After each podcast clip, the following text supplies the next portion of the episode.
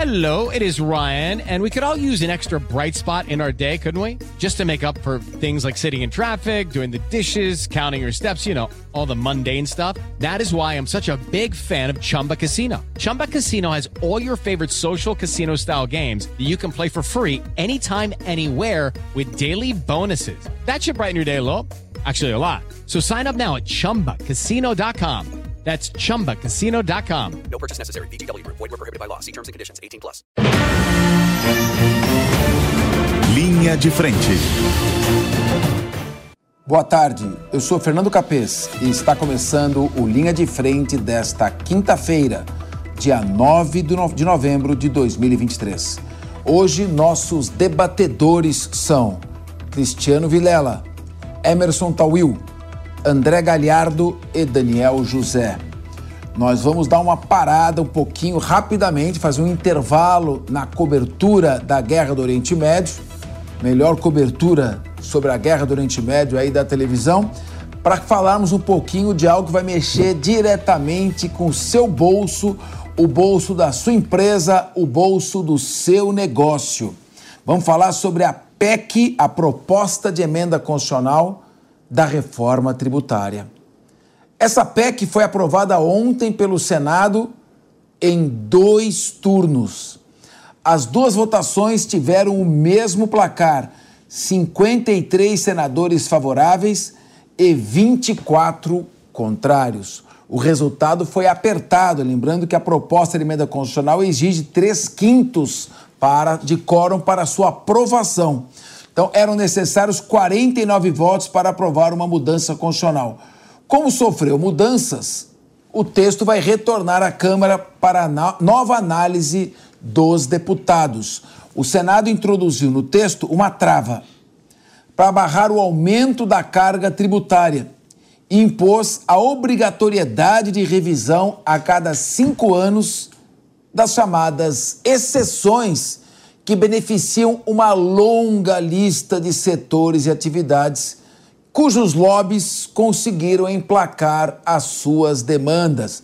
Ou seja, setores que vão estar ou isentos ou com imposto seletivo, uma alíquota especial, bem camarada. O relator da reforma, Eduardo Braga, afirmou que a proposta incentiva o crescimento da economia e promove justiça. Vamos acompanhar? Não podemos desperdiçar essa oportunidade de ouro. E o Senado da República entrega para o Brasil, no dia de hoje, um sistema tributário mais simplificado, que garante um novo ambiente de negócios, capaz de gerar, segundo as estimativas do Ministério da Fazenda, um crescimento adicional da economia estimado entre 12% e 20% num período de 12 a 15 anos. Senador Rogério Marinho afirmou que a reforma é necessária, mas alerta para as injustiças no texto. Vamos ver quais são? Roda sonora. Vai gerar, evidentemente, uma consequência. E a primeira consequência é um aumento na hora em que houver a implantação das alíquotas eh, na sua integralidade, principalmente dos dois IVAs que estão sendo implantados, de uma situação que vai colocar o Brasil em primeiro lugar no mundo. Vai colocar, senhor presidente, o nosso país em primeiro lugar como o país que tem a maior taxa cobrada aos brasileiros, aos seus, aos seus habitantes, de imposto sobre valor agregado. É, para o ministro da Fazenda, Fernando Haddad, o placar apertado reflete a polarização no país.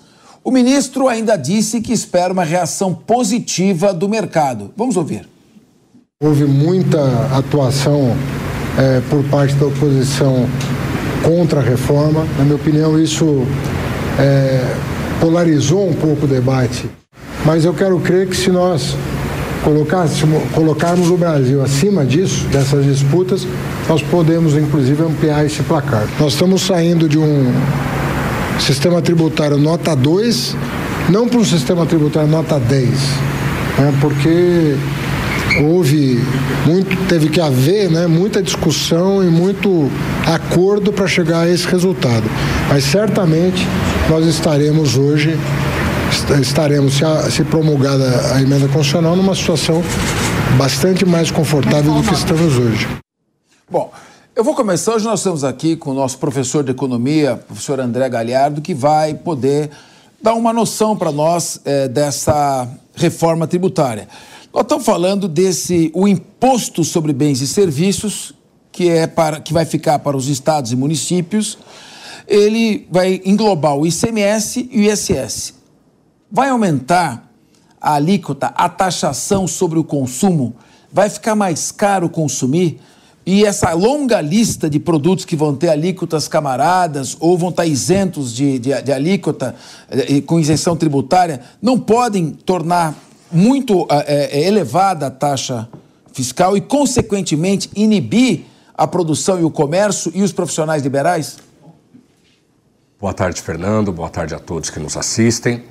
É, bom, em primeiro lugar, é importante a gente destacar que eu concordo esse monte de isenção, esse monte de, como você falou, é, taxas mais camaradas, mais atrativas, acabaram elevando a, o IVA, né, que pode, segundo o governo, ficar entre 26,9% e 27,5%. Se ficar em 27,5%, nós teremos o IVA mais alto do mundo, à frente da Hungria, que hoje tem esse posto, que é de 27%. Só que a gente tem um problema aqui, né? Bom, será o IVA mais alto do mundo. Isso não torna o Brasil a maior, a maior carga tributária do mundo, né? Até porque a gente tem hoje um sistema tributário muito ruim, regressivo, que penaliza as pessoas que têm pouco dinheiro. Então, por mais que a reforma não seja aquela pretendida, aquela melhor que o Brasil precisava neste momento, ela promete entregar um sistema menos burocrático, um sistema menos custoso. Isso deve favorecer as empresas, as indústrias de modo geral, inclusive o consumidor. A gente tem que prestar atenção porque daqui para frente, hoje foi aprovada a PEC. Em breve a PEC será aprovada dentro da Câmara dos Deputados. Só que, como você falou, né, não tem, ela não passa a valer agora, nesse momento. Ela vai precisar de leis complementares, né, que diz onde é, e como serão tributadas a, a, os produtos e serviços aqui no Brasil. E aí sim há um risco imenso dessa lista se ampliar ainda mais. E a gente tem um IVA uh, que seja desproporcional. Embora uh, a gente tenha que tomar cuidado ao falar ah, o IVA mais alto do mundo. Hoje a gente já tem um dos sistemas tributários mais distorcidos e regressivos do mundo inteiro. Não é, não é novidade para nós brasileiros. Mas é claro, isso não abre caminho para que o governo uh, esqueça da necessidade de moderar a esse nível de isenções, esse volume de isenções, para não penalizar, como você falou, o pequeno, pequeno consumidor, o pequeno comércio, a indústria brasileira, Fernando. Deixa eu só te explorar um pouquinho mais. Vai ter uma fase de transição para a entrada dessa reforma, dessa reforma tributária. Vai de 2029 até 2033 é uma primeira etapa. E tem uma transição que vai até 2078. O que começa a valer já, o que começa em 2029, o que começa em 2033. E esse prazo, tamanho, será que eles estão inseguros se a reforma é boa ou não? Estão jogando para frente, se não der certo, vão esquecer quem fez? Não, acho que não. Eu acho que é comum ah, em reformas tributárias tão abrangentes como essa que a gente está passando ter um período de transição mais distendido. É claro que a gente anseia por um sistema tributário é, mais justo, que respeita o princípio da capacidade contributiva, que a gente não tem hoje. Uh, e a gente queria isso para ontem, mas é uma mudança profunda, é uma mudança muito grande e precisa, é, para a segurança financeira, inclusive dos entes federados aqui no Brasil e do próprio governo federal, a segurança financeira para que eles não tenham problemas de caixa. Tanto é que a, gente tá, a reforma prevê a criação de fundos é, para amortecer possíveis impactos de arrecadação.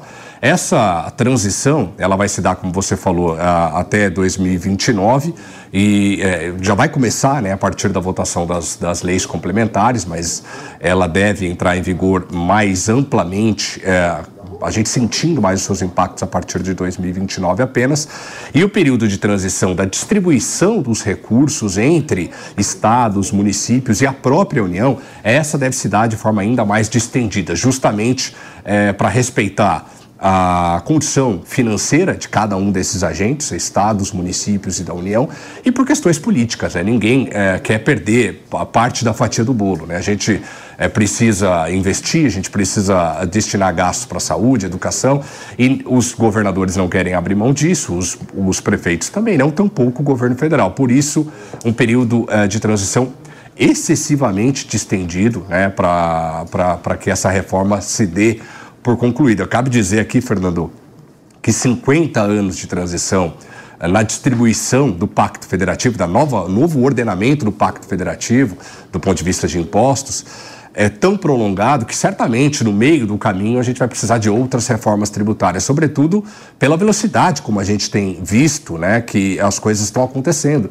O Brasil tem hoje uma carga tributária muito pautada em produtos industriais e os serviços não param de crescer, 70% do produto interno bruto. Então, certamente no meio do caminho a gente vai ter que parar com, ou melhor, trocar os pneus do carro com o carro em movimento, porque em 50 anos o Brasil talvez precise não só de uma, mas de duas novas reformas tributárias. Não, só, só pode ser uma brincadeira com a instabilidade jurídica e política que existe no país. Você colocar a reforma num, numa das partes mais importantes para começar a valer daqui a 10 anos, sabendo que pode ter um outro Congresso com outro perfil, é uma reforma que a gente não sabe nem se vai vir, vir para ficar. Eu espero que fique, mas queria ouvir você. O Daniel José é economista também. Né? O Daniel José, nós temos aqui a, a contribuição de bens e serviços, ela vai englobar o PIS, o COFINS e o IPI.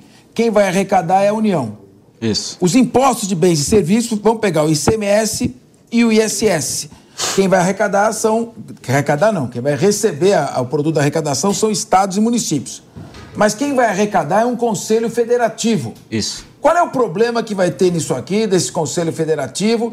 É, são 27 representantes de Estado, nós temos quase 5.700 municípios e só 27 municípios vão estar representados. Isso não é um perfil autoritário ou não tinha outro jeito? Olha, é, Capes, bom, boa tarde. É, boa tarde aos colegas da mesa, a nossa audiência aí querida da PAN. Olha, é, o que o, o ministro Haddad falou na entrevista de que nós temos um sistema tributário nota 12, agora, nota 2, e que agora está numa situação melhor e tudo mais com a reforma, para mim, assim, passa de 2 para 2.2, 2.3, é uma melhora muito irrisória em relação àquilo que poderia ser uma reforma tão importante e central para a modernização da economia brasileira. A gente tem um sistema, como já foi dito, é muito injusto, mas também extremamente complexo, irracional e com constantes alterações que acontecem a todo instante que deixa muito mais complicado se fazer negócios no Brasil. Então esse é um problema enorme e que precisa ser resolvido, inclusive se o Brasil quiser fazer parte de uma fatia maior do comércio internacional. Então é muito importante para a gente se desenvolver como país, a gente ter um sistema tributário melhor. É, esse, essa reforma ela melhora muito pouco e eu, é, obviamente, enxergo ela boa o suficiente para votar sim, mas uma perda de oportunidade enorme para uma reforma que está sendo discutida há décadas e que poderia ser muito mais profunda, muito mais é, razoável do que é, essa proposta pelo governo e que foi aprovada ontem pelo Senado, inclusive com várias emendas que é, aumentam, no final de contas, a alíquota final do, nosso IVA, vamos dizer assim, né? É, bom, entrando na sua, na sua pergunta, Capeso, acho que um ponto muito importante é o seguinte: toda reforma tributária tem um peso político enorme, um custo político enorme. Por quê? Porque quando a gente fala de reforma tributária, a gente, só não, fala, a gente não fala só do como que vai ser arrecadado esse dinheiro, mas como ele também vai ser distribuído entre os entes federativos. E é aí que começa, né, como já foi dito também, uma briga política infinita, porque ninguém quer perder o um pedaço da, da, da, da, uma fatia da sua pizza, né, da pizza do, da, de toda a receita tributária do país. E o que acontece é o seguinte: a gente perdeu mais uma oportunidade de discutir de uma forma mais profunda essa redistribuição quando a gente cria dois IVAs, um IVA nacional que protege o governo federal e, e protege a receita do governo federal. E essa é uma discussão importante para a gente fazer no Brasil. O quanto que deveria ser o tamanho do orçamento do governo federal né, em, em relação aos estados e municípios. Porque hoje o orçamento do governo federal é quase 20 vezes maior o orçamento do governo de São Paulo, que é o segundo maior orçamento do Brasil. Ou seja, no Brasil o dinheiro público é altamente concentrado em Brasília. E será que esse é o caminho ideal? Eu acredito que não. Só que essa discussão nem sequer chegou na mesa justamente por conta da criação dessa, dessa, desse IVA nacional e o IVA é, subnacional. E quando você entra na discussão do IVA subnacional, é a discussão é, que vai ser extremamente complexa e difícil de ser conduzida pelos próximos anos, porque vai ser uma briga de qual estado vai levar mais, quais vão ser os critérios, qual município vai levar mais, quais são os critérios que vão determinar esse repasse de municípios. E já que esse maremoto político vai acontecer, por que não também a gente juntar toda a discussão nacional também do quanto o governo federal deveria ter de receita, né? Mas a gente está aí com um governo é, que precisa fechar as contas, um governo que não quer reduzir despesas e um governo que quer arrecadar o máximo possível do quanto a gente, cidadão aí, é, trabalhador, consegue é, pagar de impostos. Eles vão tentar arrecadar o máximo. Infelizmente, essa é a lógica desse governo atual e não é uma lógica de quem pensa a longo prazo ou quem pensa o desenvolvimento do país. É uma perda de oportunidade muito grande, mas como eu disse, né, ele tem, nessa reforma, tem elementos positivos é, é, para fazer uma melhoria irrisória é, da, seguinte, da nossa economia. Né, vai simplificar ou não vai? Porque eu perguntei para um colega meu, professor titular de direito tributário. Direito tributário já é uma, um, um uma ramo da ciência jurídica extremamente complexo. Nem deveria ser, porque é para arrecadar tributos. Tem livros, obras, cátedras escritas sobre isso que é uma atividade que deveria ser uma atividade mais simples. E ele falou para mim: nem me põe relatório do ICMS, que eu nunca abri isso aqui. Eu quero saber, vai simplificar ou vamos continuar sem entender? É, cinco ou seis pessoas no país que vão entender como funciona isso? Eu acho que em alguns, em alguns elementos vai simplificar. Então, por exemplo, hoje a gente tem é, 27 leis de ICMS, não são os impostos estaduais mais importantes, né, sobre circulação de mercadoria e serviços, que são legislações que mudam a todo instante, que são altamente instáveis, geram uma, instáveis, geram uma insegurança jurídica enorme também. Então, por exemplo, ah, se eu tenho uma produção no Espírito Santo, a distribuição em Minas Gerais e o consumo em São Paulo, a taxação vai ser de um jeito. Se for em outros estados, outras configurações, as taxações vão variar muito. Então, todo esse, esse maremoto, essa guerra fiscal entre estados também tende a, pelo menos é, na alíquota, é, tende a, a, a, não existir mais. Dito isso, também vai ter um custo político enorme, porque o, o critério de determinação de para onde vai esse dinheiro, que vai ser definido pelo Conselho Federativo, ali o, o, o, toda a incerteza que a gente tem hoje com relação a quanto paga, que o empreendedor não sabe muito bem, o empresário não sabe bem como fazer e erra e toma multa e tudo mais, aquele caos vai ser substituído por um caos político aí por parte é, dos governadores, prefeitos. Bom, então vamos fazer o seguinte, porque o, o Daniel José, André Galhardo, é complicado. Então, para ilustrar um pouco melhor, é, nossa produção, muito competente como sempre, separou alguns pontos importantes da reforma tributária. Vamos colocar a arte 1, vamos lá. É, então, Olha lá, tá lá. Imposto de valor agregado. Olha lá. Você tinha PIS, COFINS e IPI. Três impostos, três tributos. Não existem mais. Agora, no lugar deles, tem o que chama Imposto de Valor Agregado, que chama Contribuição sobre Bens e Serviços. Quem vai arrecadar isso é a União. Então, contribuição sobre bens e serviços substitui os tributos federais, PIS, COFINS e IPI. Depois, você tinha em nível dos estados ICMS dos, dos municípios ISS. Não existem mais. Agora você vai ter o imposto sobre bens e serviços. Esse imposto de bens e serviços é o, o, o, a, a, o imposto de valor agregado que cabe aos estados e municípios. Né? Então você tem a, a contribuição, União, e, e, o imposto sobre bens e serviços, estados e municípios. Bom, então, primeiro ponto, isso aí deu uma simplificada então, só segura só um pouquinho, alemão. Vamos fazer bem didaticamente. Então, primeiro ponto. Eu já vou chamar aqui os nossos advogados que eu vou perguntar sobre a, a, a violência que foi contra o princípio federativo esse conselho fiscal. Tá? E, e, um país que, que tem dimensões continentais que devia descentralizar e centraliza. Nós vamos falar disso. Mas eu queria ficar com os economistas primeiro. O que, que vocês acham, então? A, a, a União arrecada contribuição de bens e serviços. Estados e municípios arrecadam ou vão só receber o que o conselho arrecadar? André, depois, bem sintético, bem rapidamente, para a gente poder girar bastante. Certo. Bom, a princípio, a, estados e municípios arrecadam, mas a gente ainda não entende ao certo como é que vai ser esse Conselho Federativo.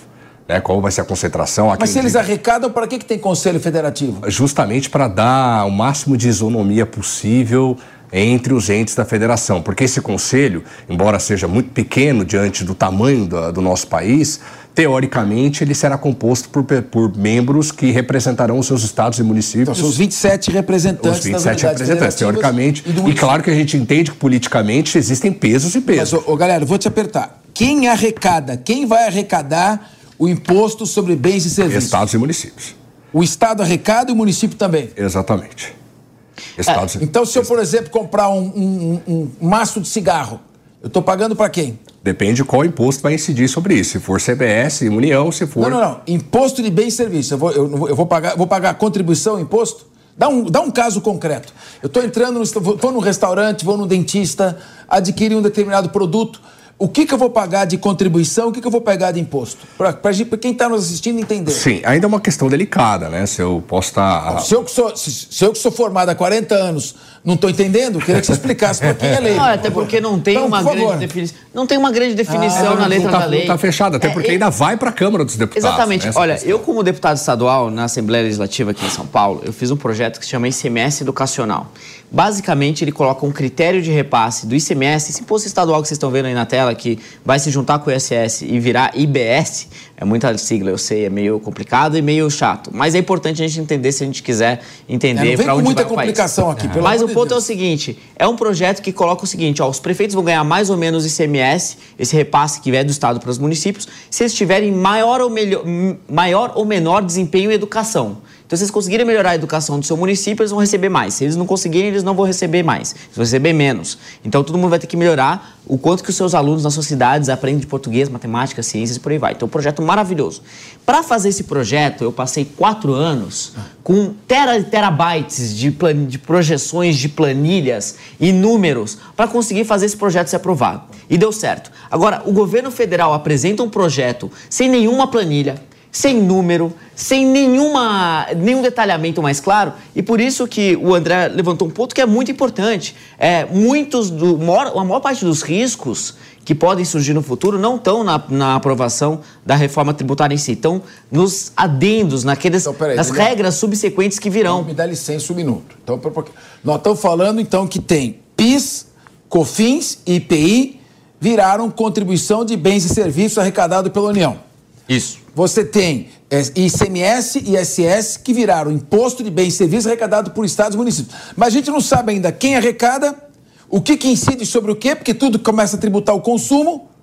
Então, nós estamos debatendo sobre um, um projeto ainda completamente esgarçado. Mas posso é, falar? É algo é uma mas, não tem nada concreto para a gente debater. Mas tem uma questão importante.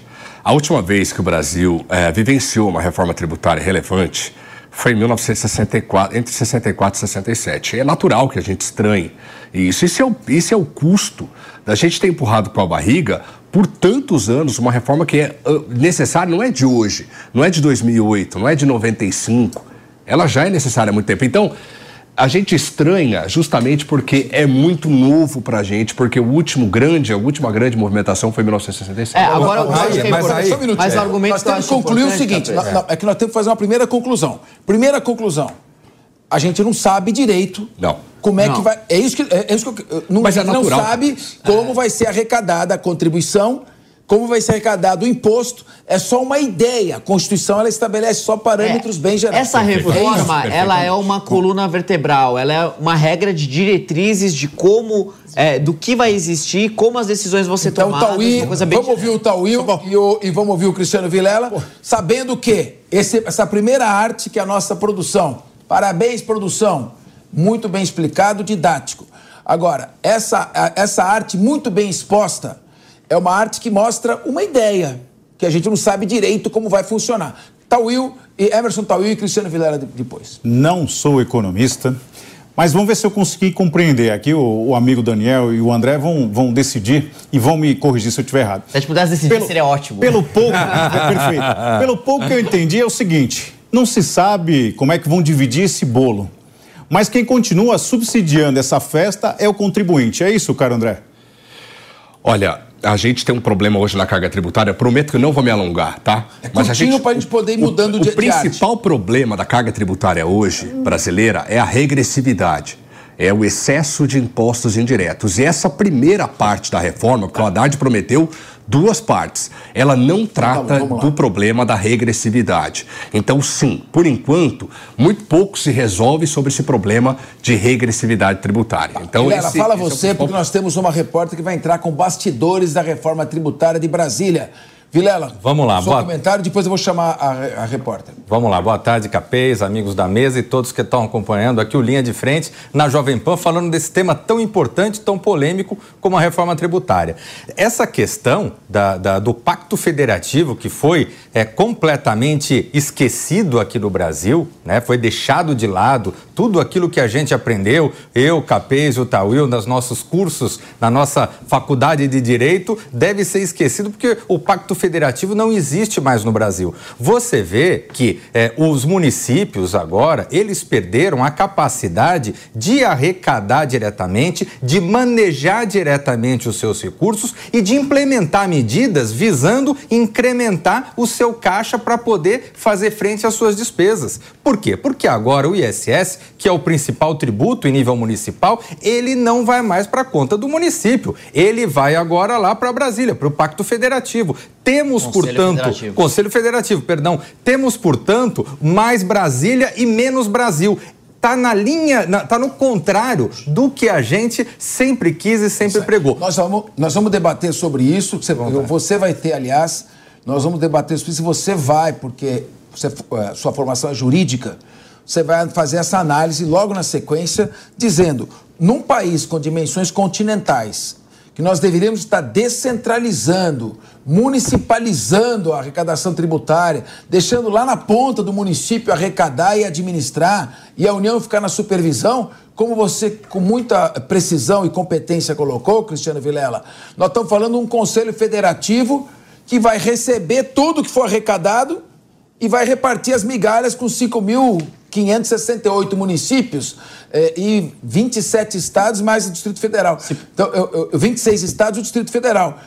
Se Então, puder fazer é um que, adendo, Capês. é que vai entrar repórter agora, só adendo e depois a repórter. É o seguinte, né? É, em parte sim, mas o- o- uma parte não, porque é, quem compõe esse Conselho Federativo vão ser os estados e os municípios. Agora, o problema é o seguinte: é, cada estado tem um voto, cada estado tem um voto proporcional ao tamanho da população ou proporcional ao tamanho do PIB. Porque isso muda tudo. Se você tem cada estado com um voto no Conselho Federativo, você se junta os nove estados do Nordeste você ganha do Sudeste e Sul, que representam dois terços da economia brasileira. Então, esse tipo de problema vai existir e vai ser um maremoto é, de, de discussões ah, políticas. bom. Ah, eu achei que ia acabar a guerra fiscal. Então tá só começando. Nós temos agora, não é? O, o- o Senado, então, aprovou o texto da reforma tributária com mais de 50 votos. Né? A gente sabe que o texto passou por algumas mudanças no plenário, deve voltar para a Câmara. Então, nós estamos com a nossa repórter Janaína Camelo, que chega ao vivo no Linha de Frente. Boa tarde, Janaína. Como é que está a expectativa aí com essa tramitação? Que novidades e bastidores você traz para gente? Muito boa tarde, boa tarde a todos que nos assistem. Pois é, a ideia é que haja uma tramitação breve, né, para que a reforma tributária possa ser aprovada até o fim do ano, como quer aí o governo federal. Só que essa expectativa acaba esbarrando aí nas diversas alterações que foram feitas no texto do Senado, né, Capês?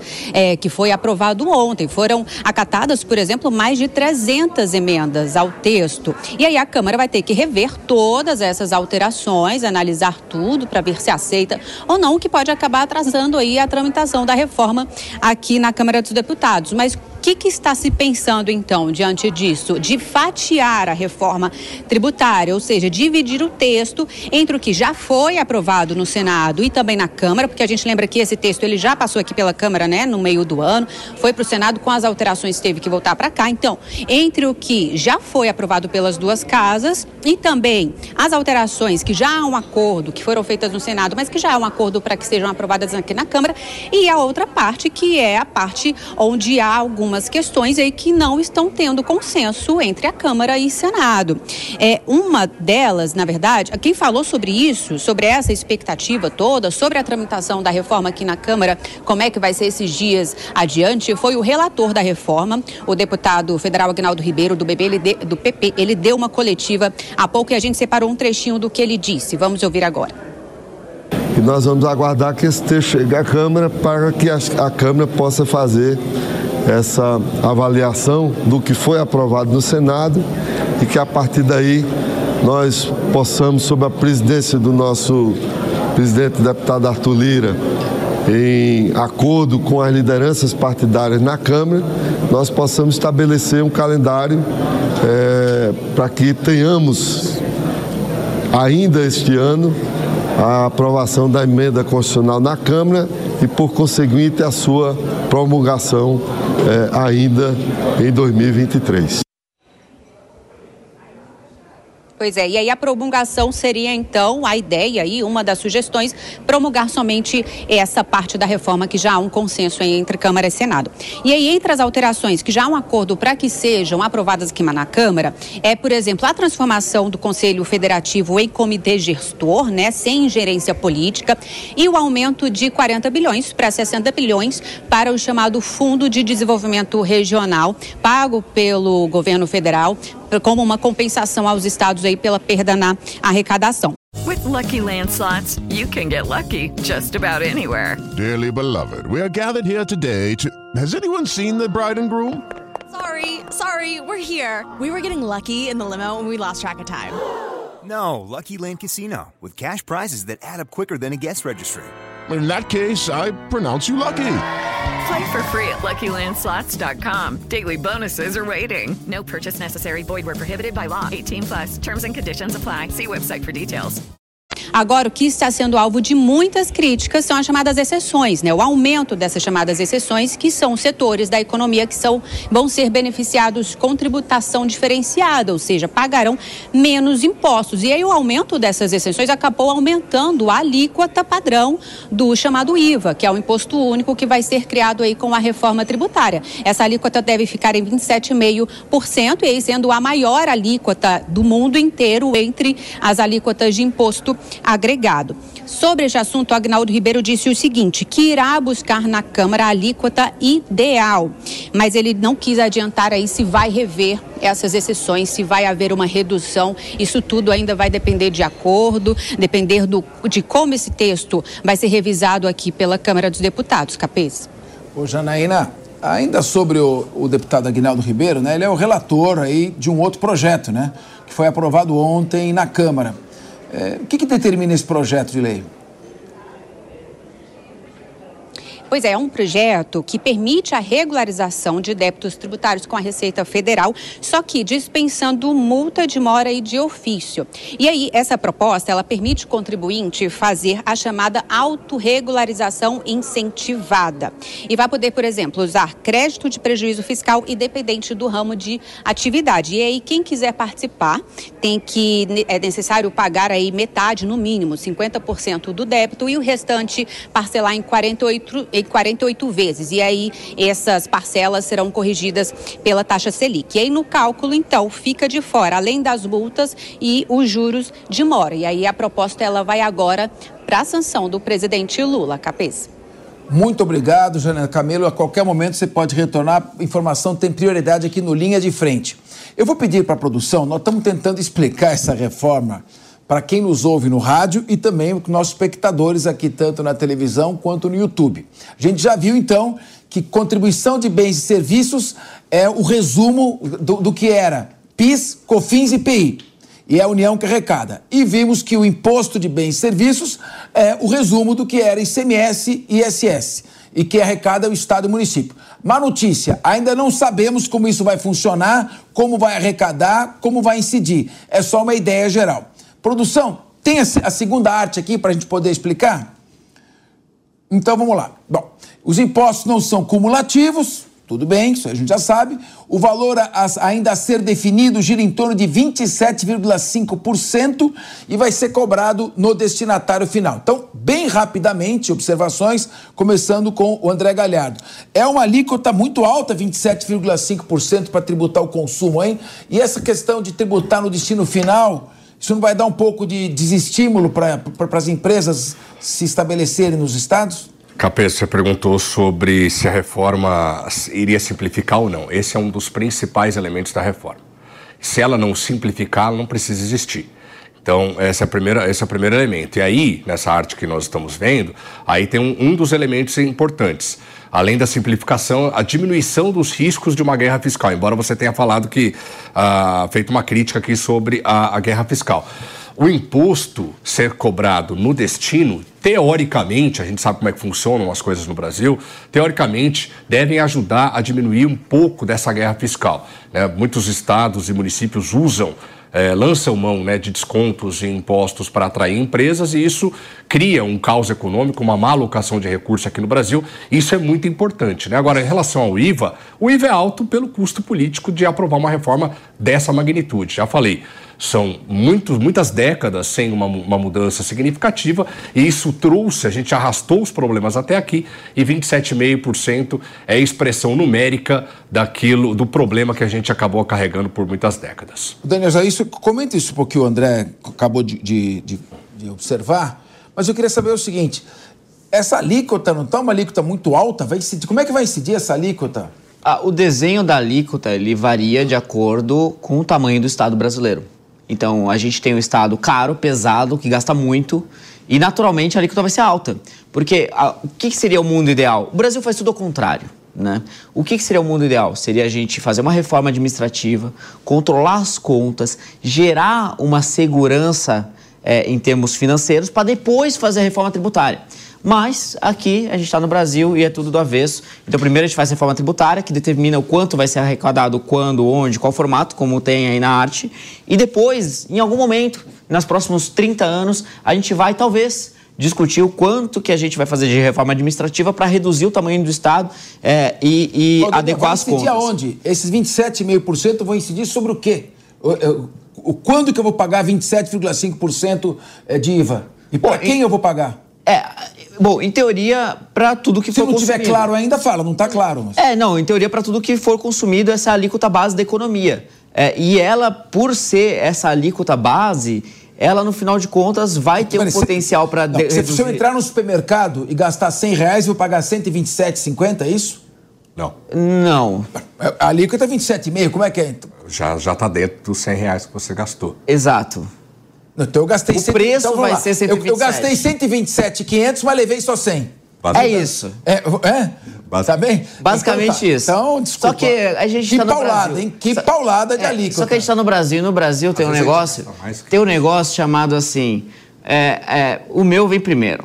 Então, vai ter ainda um monte de exceções, vai ter ainda um monte de complexidades. Cristiano agora, Vilela. agora, só uma Vou trazer coisa. os advogados aqui para essa Mas só uma coisa Os economistas pra- estão querendo dominar É- é eu quero fazer uma Não, pergunta lá, vai lá. Os economistas. economistas estão querendo dominar muito. Vamos nós Eu, advogados. eu ia falar Eu um quero- pouquinho sobre guerra fiscal, porque é, um ponto importante. Então fala, mas, fala. mas manda lá, Posso Cris. fazer uma pergunta para vocês, porque eu- é, é importante que vocês esclareçam, porque de fato temos pontos obscuros e temos dificuldade até de entender de que forma isso vai incidir. Então, quando a gente pega esse exemplo que o Capês colocou de um produto na prateleira, isso talvez fique um pouco mais claro. Agora, nós temos o setor de serviços hoje, que é o setor que mais emprega no, no Brasil. Nós temos a pirâmide dos setores da economia, que até 30, 40 anos atrás ela tinha na indústria o seu motor. Hoje ela tem o setor de serviços como um setor pujante. Quando a gente olha para frente, a gente vê essa expectativa de que no longo prazo a gente tenha um aumento ainda da participação desse setor. Como fica o pagamento disso para o setor de serviços? Setor esse que pagava às vezes 10, 15%, agora vai ser obrigado a pagar 27,5%?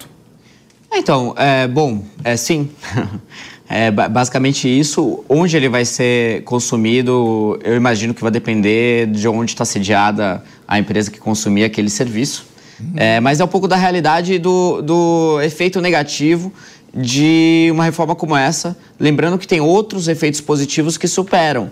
Porque, por exemplo, quando eu estava falando sobre a guerra fiscal, a guerra fiscal tende a se diminuir e isso é melhor para a economia. Que por- Porque, por exemplo, hoje não faz sentido você tirar uma indústria automotiva, uma Ford, de São Paulo e levar ela para a Bahia só porque a Bahia tem alíquotas menores ali de ICMS. Esse tipo de movimentação de investimento, de capital, que é ineficiente só porque tem incentivo eh, tributário, vai deixar de existir. Então, a economia ela tende a se ajustar Daniel, ô, de uma forma a alocar melhor o capital e de forma é, no sentido mais econômico do que no sentido político. Eu sei, Daniel, me, me, permita só discordar. O, grande, o grosso do, dos prestadores de serviço no Brasil são pequenos empreendedores. Então, a pessoa é, é o massagista, é o, o, o, o, dentista, é o advogado, é o prestador de serviço de uma forma geral. Né? É, esse prestador de serviço, ele não pode ser colocado no mesmo balaio de uma grande guerra fiscal entre empresas. Bom, então... o que, já, ó, eu sei, eu sei o seguinte, num país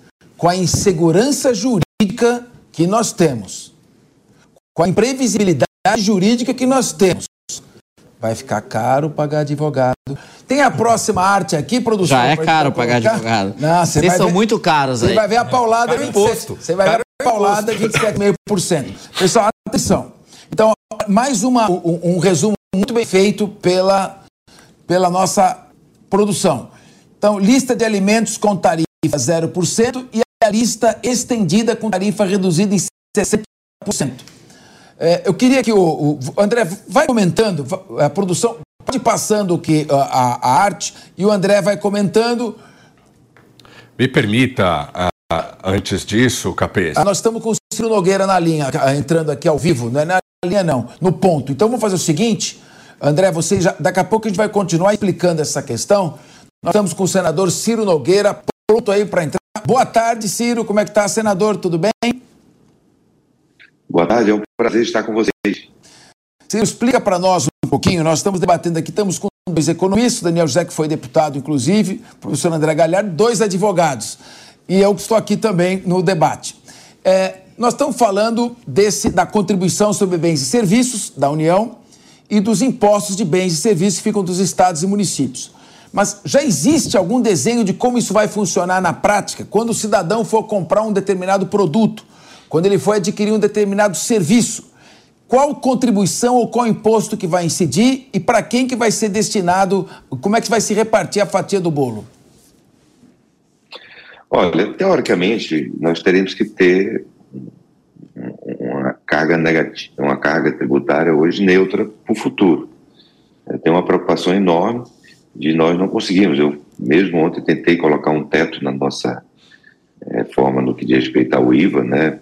Que para que o, o, IVA no nosso país não fosse o maior IVA do mundo, né? Acima o maior IVA do mundo é na Hungria com 27%. Eu colocar até próximo a isso, a 25%. Infelizmente, é, a maioria dos senadores não acolheram essa medida.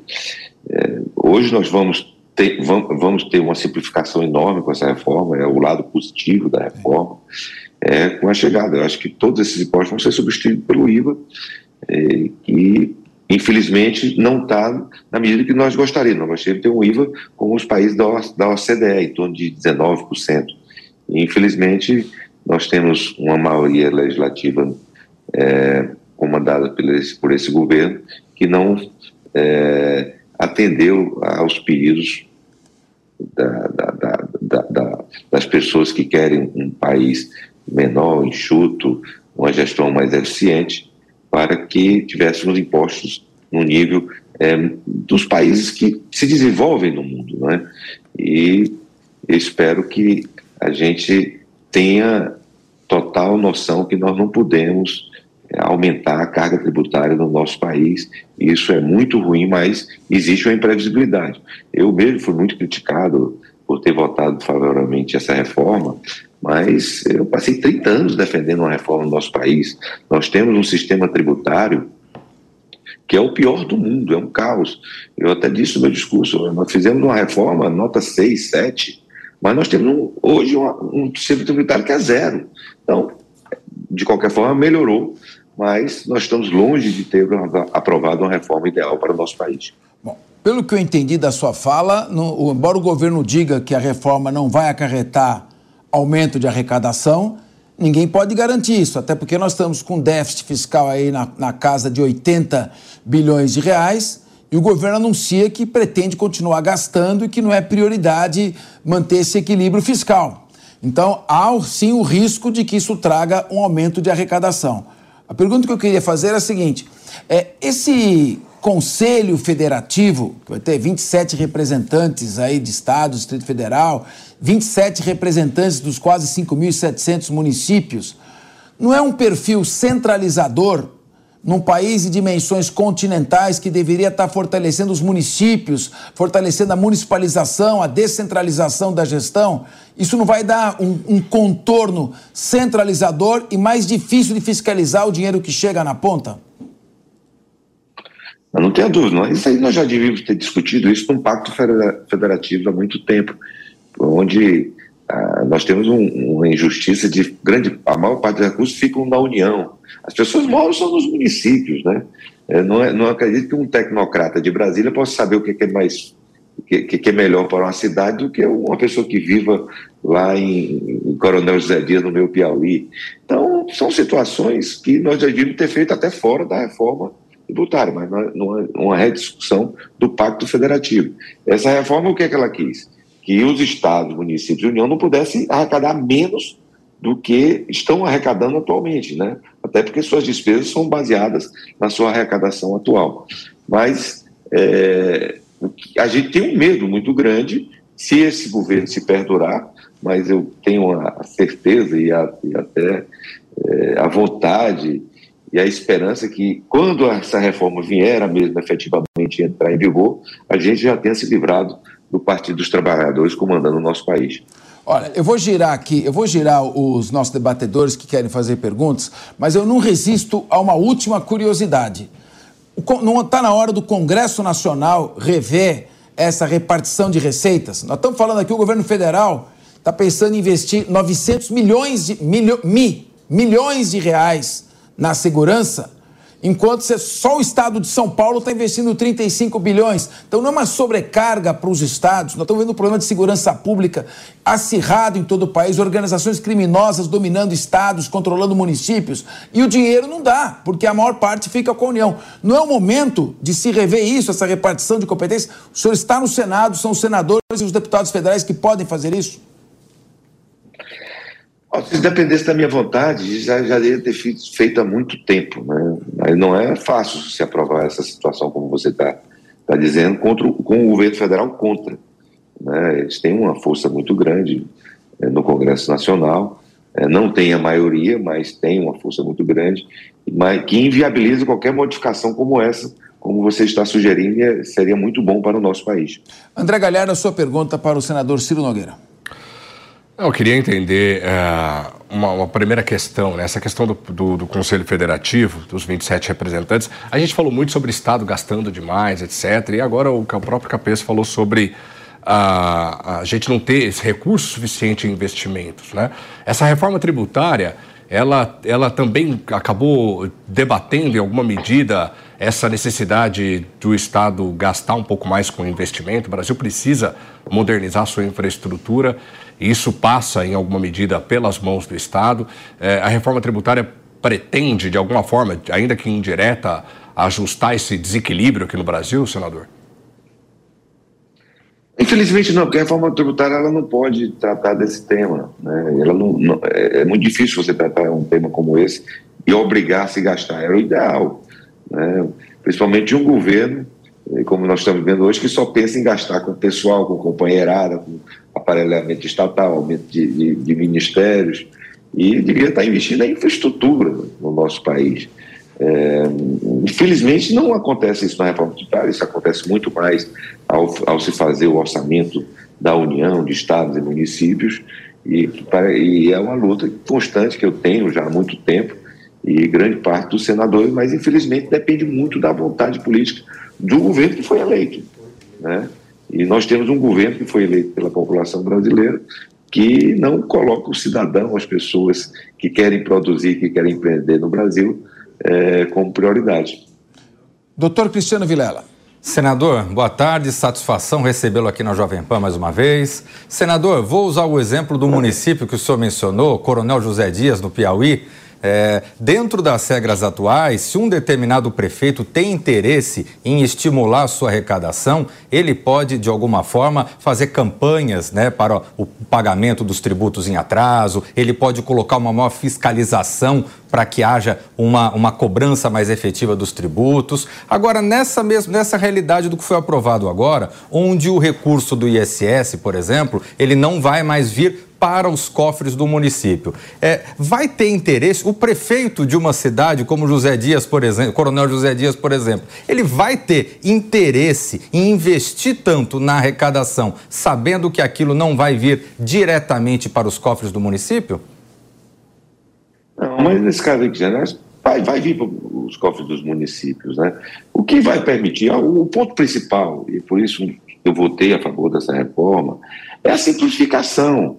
É, não tem sentido nós temos uma máquina estadual, municipal, federal, fazendo as mesmas fiscalizações. Tem que haver uma integração, é, até uma diminuição dessa estrutura. É, e isso vai ocorrer.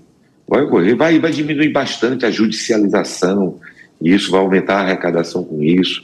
Esse é, esse é um ponto positivo dessa, dessa reforma, acabar esses grandes escritórios. Que mais ganha dinheiro no nosso país é escritório de advocacia que fazem essas demandas é, tributárias no Brasil.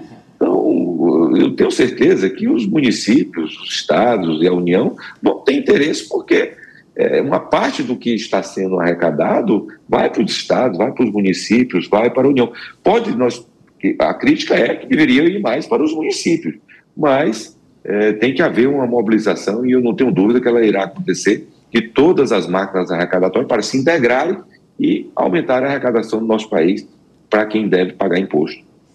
Emerson Tawil. Boa tarde, senador. Prazer falar com o senhor. É, senador, diante do Pacto Federativo que o senhor também disse, é, lá diz que é, é uma parceria indissolúvel entre a União, os estados, o Distrito Federal e os municípios.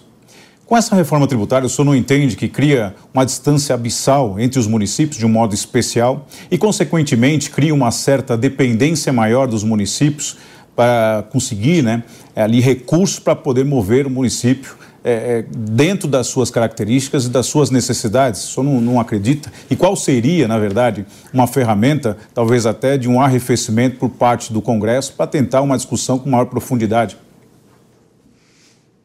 Olha, volto a dizer, isso teria que ser uma rediscussão do Pacto Federativo. É, os municípios não vão perder arrecadação por conta dessa reforma. É, é, quer dizer, não vão diminuir o seu percentual do que recebe por conta dessa reforma. Elas podem perder a arrecadação se a economia entrar em colapso, como a gente tem muito medo de acontecer a partir do, do, do próximo ano. É, isso aqui é o que mais me preocupa, essa fuga de pessoas do nosso país, é, é, principalmente grandes empresários. Hoje, outro dia, eu, eu falando com um diretor de um banco, no, é, nove em cada dez clientes que chegam querendo mudar o seu domicílio fiscal. E isso aconteceu na Argentina, aconteceu é, na Turquia né, coisas semelhantes que, que, estão acontecendo no nosso país. Então, eu acho que, que, que, nós temos que rediscutir esse pacto federativo, mas tem que haver, gente, primeiro uma decisão do eleitor, né, de nós elegermos um governo que possa colocar o cidadão, as pessoas que querem produzir, as pessoas que querem trabalhar realmente no nosso país em primeiro lugar. E isso, infelizmente, não acontece com o atual governo. Daniel José. Boa tarde, senador. É... é só complementar. Pô, só complementar. complementar. Senador, é, a reforma tributária, segundo o senhor, e a gente também compreende que seja necessária, mas diante do, de um governo, e a gente traz aqui para uma visão é, minimalista, quando a gente tem um aperto financeiro dentro de casa, a primeira tomada que a gente tem que fazer é diminuir gastos. E o que o senhor entende, né, um governo desse, gastão, como a gente tem, tem visto no noticiário, como é que é contraditório essa reforma tributária, tentando trazer vantagens principalmente para um, uma forma global aqui dentro do país, esse gasto excessivo por parte do governo. Eu, eu vou aproveitar até o Tawil, porque... Tá, deixa ele terminar a pergunta. Isso, vai lá, vai lá.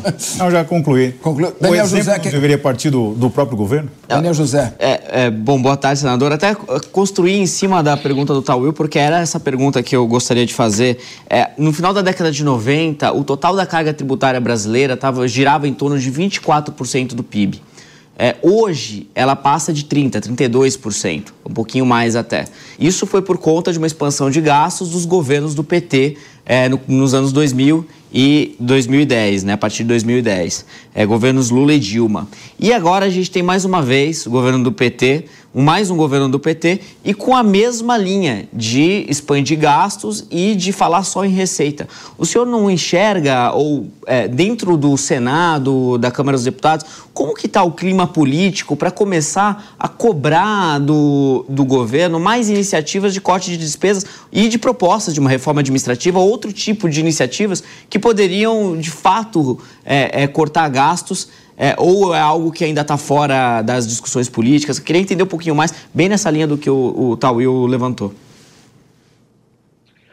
Todo governo, quando é eleito, ele, tem, ele vem com a aprovação popular, uma, uma confiança maior do mercado. Né? Esse governo começou com uma confiança muito grande internacional, muito além do que eu até imaginava. Né? É, isso está sendo jogado fora. Né? É, e eu não tenho dúvida que a partir do próximo ano, esses mesmos deputados que hoje estão votando a favor do governo, esses mesmos senadores, vão ser cobrados nas ruas. Nós temos eleições no próximo ano que vão vir, vai vir a maior derrota de um partido é, que está no poder da história do nosso país. E, e, e, os senadores e deputados vão ter que voltar para suas bases para pedir voto para os seus candidatos e vão ser cobrados, porque hoje a população está completamente decepcionada e frustrada com o que foi prometido, gente. Foi prometido picanha, cerveja, que as pessoas iam olhar, voltar a andar de avião, voltar a comprar carros. E eu fiz uma pesquisa agora, através do nosso partido, as pessoas estão completamente insatisfeitas e decepcionadas. Pessoas que votaram, até não, não foi eu que votei no Bolsonaro, pessoas que fizeram L. Então, eu, eu, eu não tenho dúvida que a partir do próximo ano, é, a, a, modificação no que diz respeito a apoio no Congresso Nacional irá é, diminuir drasticamente, porque nós temos lá um terço do Congresso que faz oposição como eu, e lá um terço fica indo e voltando, mas são, tem um perfil de centro-direita, né? e um terço esse é, é, é da esquerda. Então, eu, eu, eu acredito piamente que nós vamos poder ter modificações políticas, principalmente no Congresso Nacional, que é o grande responsável para impedir essas, essas despesas, essas gastanças, esses desperdícios de recursos públicos, é, a partir do próximo ano possa vir a acontecer. Senador Ciro Nogueira, eu queria só fazer, trazer um pouquinho para a pauta política, aproveitar o, sua boa vontade aqui com linha de frente, aliás, sempre nos atende muito bem. É, nós estamos falando hoje de um, um governo que está seguidamente trocando ministros e presidentes de estatais, empresas públicas, Caixa, por pessoas indicadas por deputados que compõem aquela base do centro, chamada de centrão. Eu não gosto muito de, de, de, qualificar dessa forma, mas deputados que, de certa forma, compõem o que a imprensa chama de centrão. Tem agora que são 40 bilhões de reais no orçamento para emendas parlamentares, são várias indicações de ministérios alterando o perfil que foi prometido durante a campanha. E agora nós tivemos aqui recentemente no Senado a rejeição, é um fato para mim inédito isso, da indicação do defensor público geral da União, doutor Igor Roberto Albuquerque Roque. Tinha sido aprovado pela Comissão de Constituição e Justiça, é, é uma pessoa experiente, está há muito tempo na carreira, não havia, a princípio, questões técnicas que levassem a essa rejeição. Está havendo algum tipo de conflito aí do presidente com a Casa Alta, com o Senado, senador? Já é um homem experiente no parlamento que conhece um pouco da vida pública do nosso país. Está acontecendo tudo que nós prevíamos, né? o que eu falava na eleição, que vão aparelhar as nossas estatais, é, tudo aquilo que nós conquistamos, de ter blindado as estatais, e, poxa, você não é, não é à toa que você sai de um prejuízo gigante de 180 bilhões para um lucro é, maravilhoso, no, como nós proporcionamos no nosso, no, no, nosso país no ano passado. Foi porque blindamos nossos estatais. Vocês vão ver o resultado. Vejam que é o, o prejuízo da, da, das ações da Petrobras. A Petrobras hoje vale absurdamente menos do que valia no ano passado. E isso vai acontecer nas demais estatais que forem entregues às pessoas que não têm capacidade técnica e nem condutas ilibadas para tocar a administração pública. Daqui a pouco vai começar os escândalos, as malas de dinheiro que aconteceu no passado. E, infelizmente, isso vai estar de volta no nosso país, né? por um erro que nós cometemos na eleição passada, de trazer essas pessoas de volta ao comando do Brasil. É, essa, essa votação do defensor público, é, já, ali foi, teve uma votação de uma grande parte de pessoas do próprio governo. Ali era, foi um recado de pessoas que estavam querendo tirar algumas benesses do governo, algumas nomeações, que, e escolher esse defensor para dar um recado para o governo. Né? Lógico que a, a, uma, uma parte da oposição votou, mas não, não teria acontecido aquela derrota se não tivesse pessoas que apoiam o governo votando. Senador Ciro Nogueira, muito obrigado por atender aqui o Linha de Frente e até uma próxima oportunidade. Uma boa tarde para o senhor. Um grande abraço, foi um prazer estar com você. Espero estar em outras oportunidades. Com certeza. Nós estamos debatendo, o Senado aprovou em dois turnos a reforma tributária, fez algumas modificações e está retornando agora para a Câmara. Alguns pontos nós já chegamos aqui à conclusão nessa nossa, nesse nosso debate aqui, nas, nas nossas discordâncias e concordâncias. Então, tanto a contribuição de bens e serviços da União, quanto os impostos de bens e serviços, ninguém ainda tem muita ideia de como vai funcionar na prática, depende de leis complementares, que é só uma ideia que foi esgarçada, as leis complementares é que vão regulamentar este funcionamento. Tá? Além disso, nós vamos ter um problema enorme, que é a criação desse Conselho Federativo. Então, o que já os, os economistas aqui já explicaram, Quer dizer, quem arrecada é o Estado e o município, mas manda tudo para lá.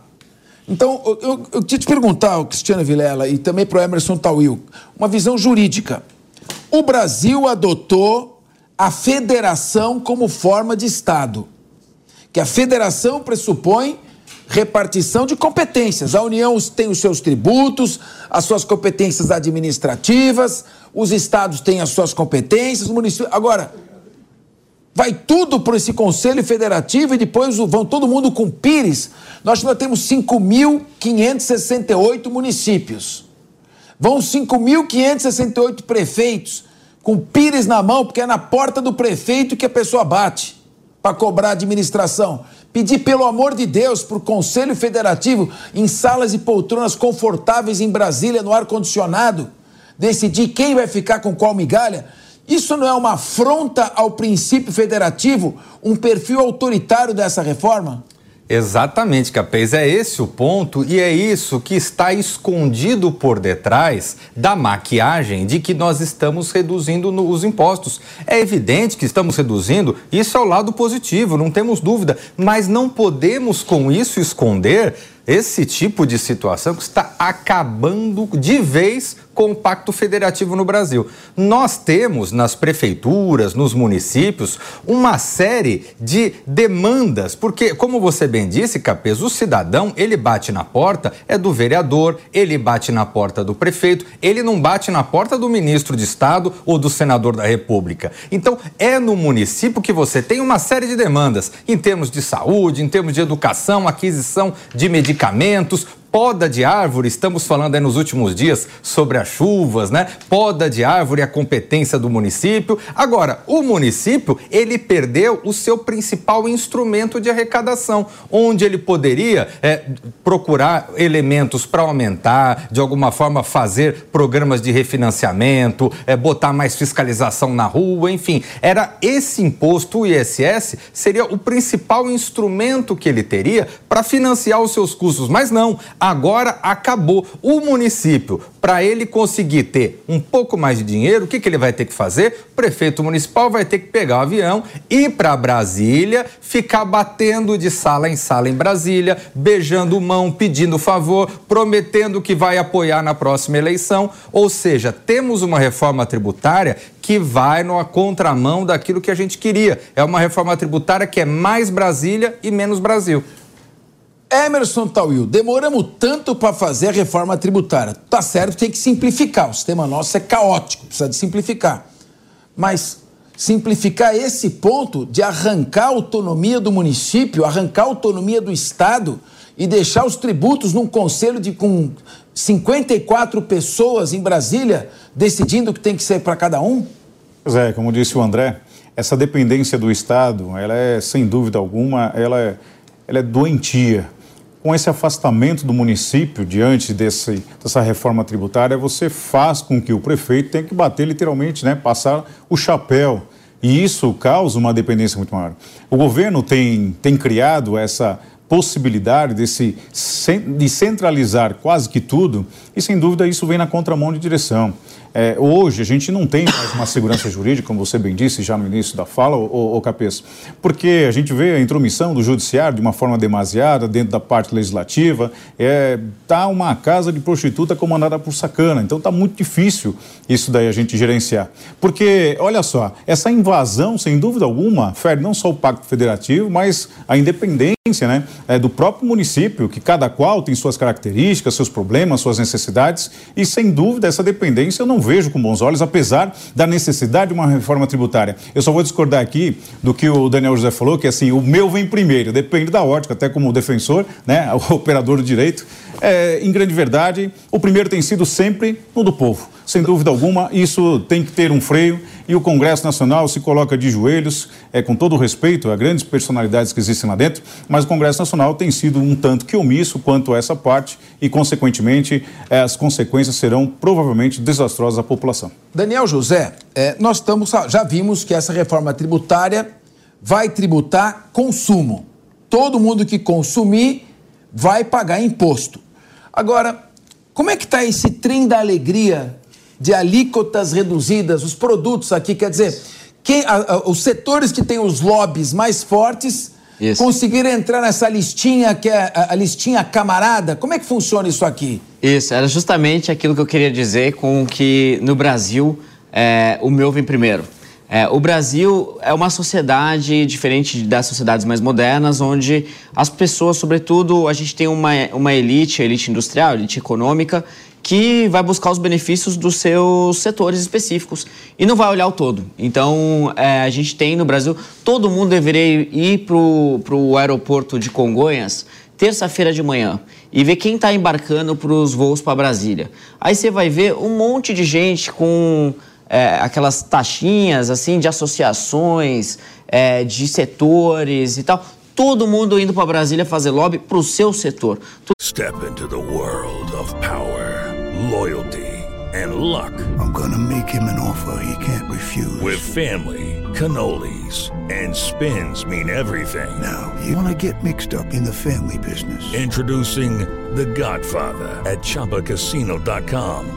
Test your luck in the shadowy world of the Godfather slot. Someday, I will call upon you to do a service for me. Play the Godfather, now at Chumpacasino.com. Welcome to the family. No purchase necessary. VGW Group. Void where prohibited by law. 18 plus. Terms and conditions apply. Indo buscar benefícios para o seu setor. E isso é, é, quase um traço cultural da nossa sociedade e que essa discussão, invariavelmente, vai entrar na pauta, na, e já está entrando, né? É só ver as emendas que foram feitas no Senado, é, dentro da discussão da reforma tributária. Então, essa é a realidade do Brasil. É, é claro que faz sentido até um determinado momento você ter alíquotas diferentes para produtos diferentes. Então, por exemplo, quando você tem produtos que fazem mal para a saúde, que têm efeitos negativos na sociedade, que é o que na economia a gente chama de externalidade é, negativa, então cigarro, esse tipo de coisa, faz sentido você ter alíquotas maiores para eles. Agora, se é, por um outro lado também, produtos que, que são, é, sei lá, é, é, melhores para o meio ambiente, então, por exemplo, carro elétrico e tudo mais, faz sentido você ter alíquotas menores para incentivar esse tipo de consumo é, que traz um efeito positivo sobre a sociedade. Então, até um certo ponto, isso faz sentido. Agora, não faz mais sentido quando a pessoa quer fazer lobby e buscar benefício exclusivo para o seu setor é, por um motivo que é ele está naquele setor e pronto, acabou. Então, é, isso é muito como funciona, infelizmente. E muito do debate, aí terminando, eu acho muito engraçado porque e muito triste que a gente tem a nossa oposição no Congresso Nacional não enxerga que muito da discussão está no tamanho da alíquota.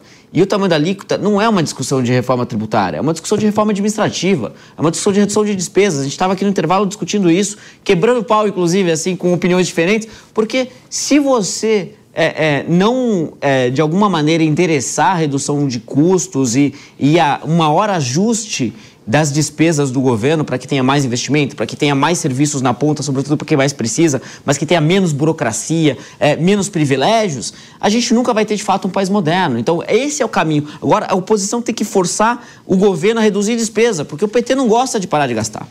Muito bem. Professor André Galhardo, o senhor é um homem experiente nessa área tributária. O governo não vai parar de gastar. O governo já disse que vai continuar gastando, o seu compromisso não é com o equilíbrio fiscal. A gente tem visto o ministro da Fazenda, o Fernando Haddad, se esforçar bastante para tentar dar declarações conciliatórias, mas os gastos vão continuar e a meta de zerar o déficit público é praticamente inatingível. Você acredita que essa reforma não vai trazer aumento de arrecadação tributária? Ao menos é essa a promessa, né? É, chegamos a um consenso, o Daniel e eu, eu vou falar disso daqui a pouco, mas antes, respondendo a você, Capês, eu acho que, é, primeiro, o Haddad tem que perseguir essa meta fiscal, e é difícil, a gente tem que tomar um pouco de cuidado na hora de falar de corte de gastos, porque mais de 90% dos gastos do Brasil são, são, estão é, previstos na Constituição. Engessados. Você não, só, você não pode sair cortando o gasto, não é tão simples assim. Eu, como morador deste país, quero um sistema mais eficiente, eu quero um Estado mais enxuto, onde ele precisa ser enxuto. Mas é muito fácil a gente falar que precisa cortar gastos quando a gente percebe que, na verdade, cortar gastos dentro do Brasil é um esforço muito forte, justamente porque boa parte, 93% da última vez que eu vi, já está previsto em Constituição. Não tem muito o que fazer no curto prazo. Não dá para sair cortando gasto. O Haddad, no primeiro ano de mandato, sai cortando gasto. Esse é o tá, primeiro... se fizer uma reforma administrativa. Esse, a não ser uma Porque reforma a maior despesa de qualquer governo, se você pegar qualquer ministério, secretaria, autarquia, agência e falar assim, onde estão os gastos? Pega o orçamento e desdobra. Você vai ver que 80%, grosseiramente falando, estão em duas coisas: pessoal e aposentadoria. Então, se você faz uma reforma administrativa que precisa de aprovação para alterações constitucionais, e por aí vai, para que o Estado brasileiro passe a gerir gente é, de uma forma responsável, contratando melhor, demitindo quem não entrega um serviço bem feito e quem, enfim, é irresponsável com o seu próprio trabalho e por aí vai, ali é o eixo, porque, cara, você tem que olhar onde o impacto Sim. vai ser maior. Mas esse é um ponto importante. E aí vai ter mais dinheiro para gente... chegar na ponta para quem mais precisa. Foi aí que eu falei que a gente chegou a um consenso, porque a gente não deve criar um, um, debate maniqueísta aqui, o bem contra o mal. Eu estou tentando ser o mais pragmático possível, inclusive nessa questão de, de isenção fiscal. Né? O Capês falou, e como foram muitas as, as isenções, etc., virou o trem da alegria. A gente, eu concordo com você, Daniel, quando você fala sobre algumas necessidades. Uh, o tabaco, a bebida alcoólica, tem produtos que geram mal à sociedade e a gente precisa de uma tarifa seletiva. Enquanto, ao mesmo tempo, a gente tem o etanol brasileiro, você falou de carro elétrico, eu vou além, o etanol, etanol de segunda geração, a gente tem muita coisa que precisa ser beneficiada. Vou, vou, vou fazer um lembrete aqui. Muita gente fala que o setor de petróleo e gás norte-americano não tem empresa estatal como tem na do Brasil, uma empresa mista como a Petrobras.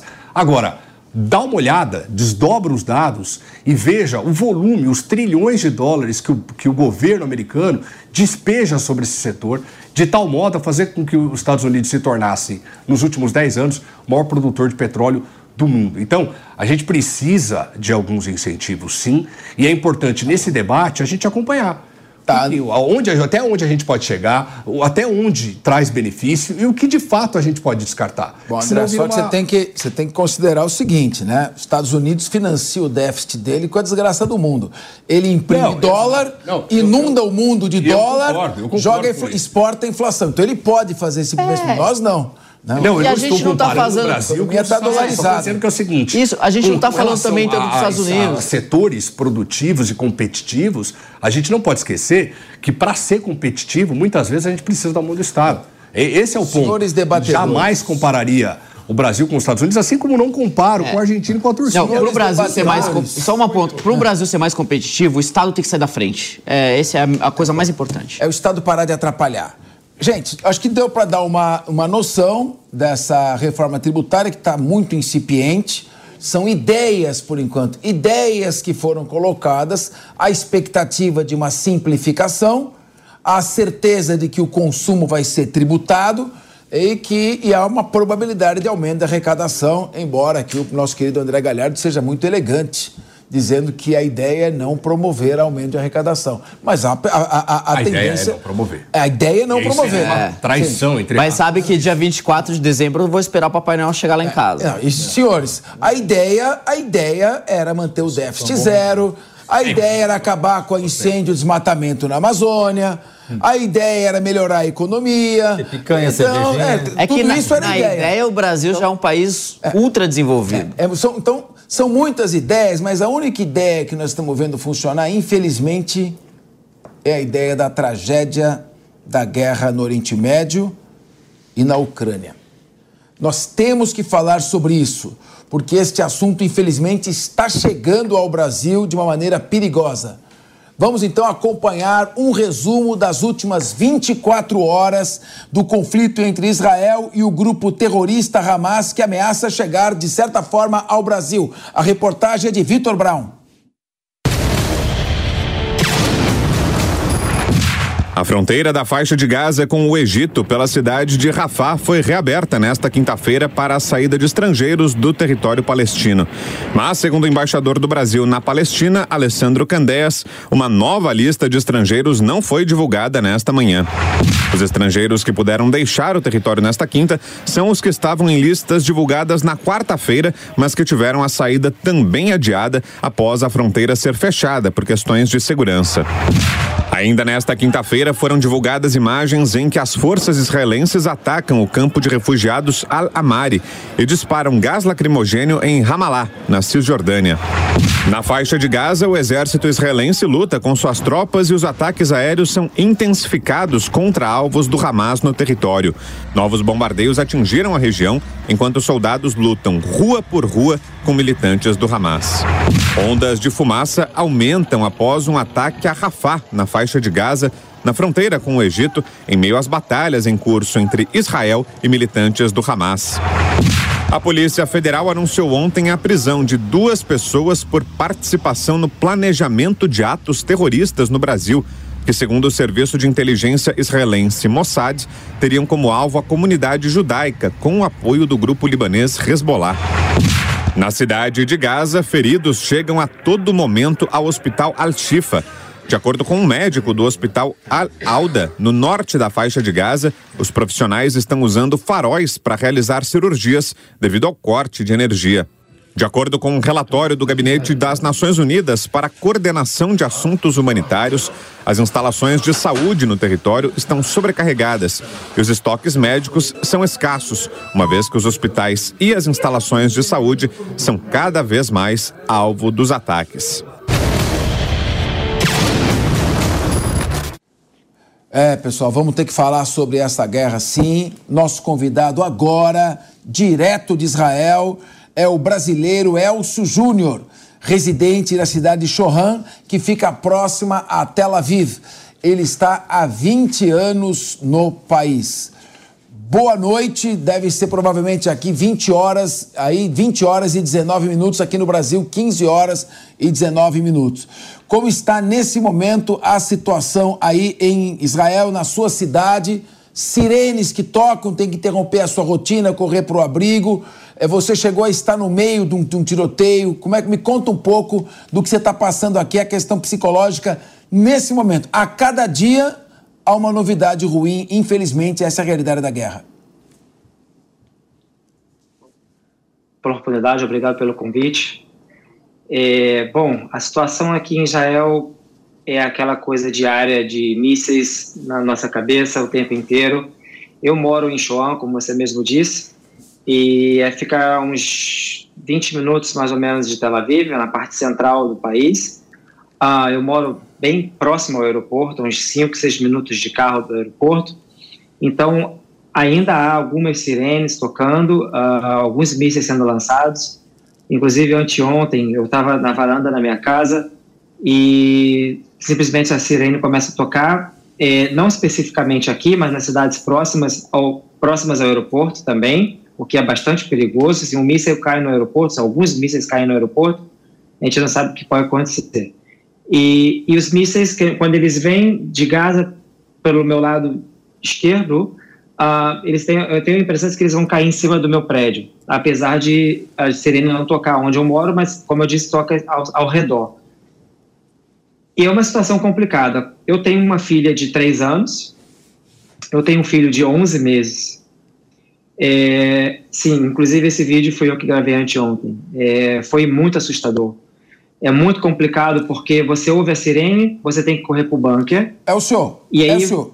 Esse, essa imagem que estamos vendo aqui agora, a, a, a, sua esquerda de quem assiste, quem está à direita de quem vê o vídeo, foi você quem filmou? Conta pra gente um pouco disso, enquanto você continua o seu relato e descreve essa imagem, por favor, pra gente.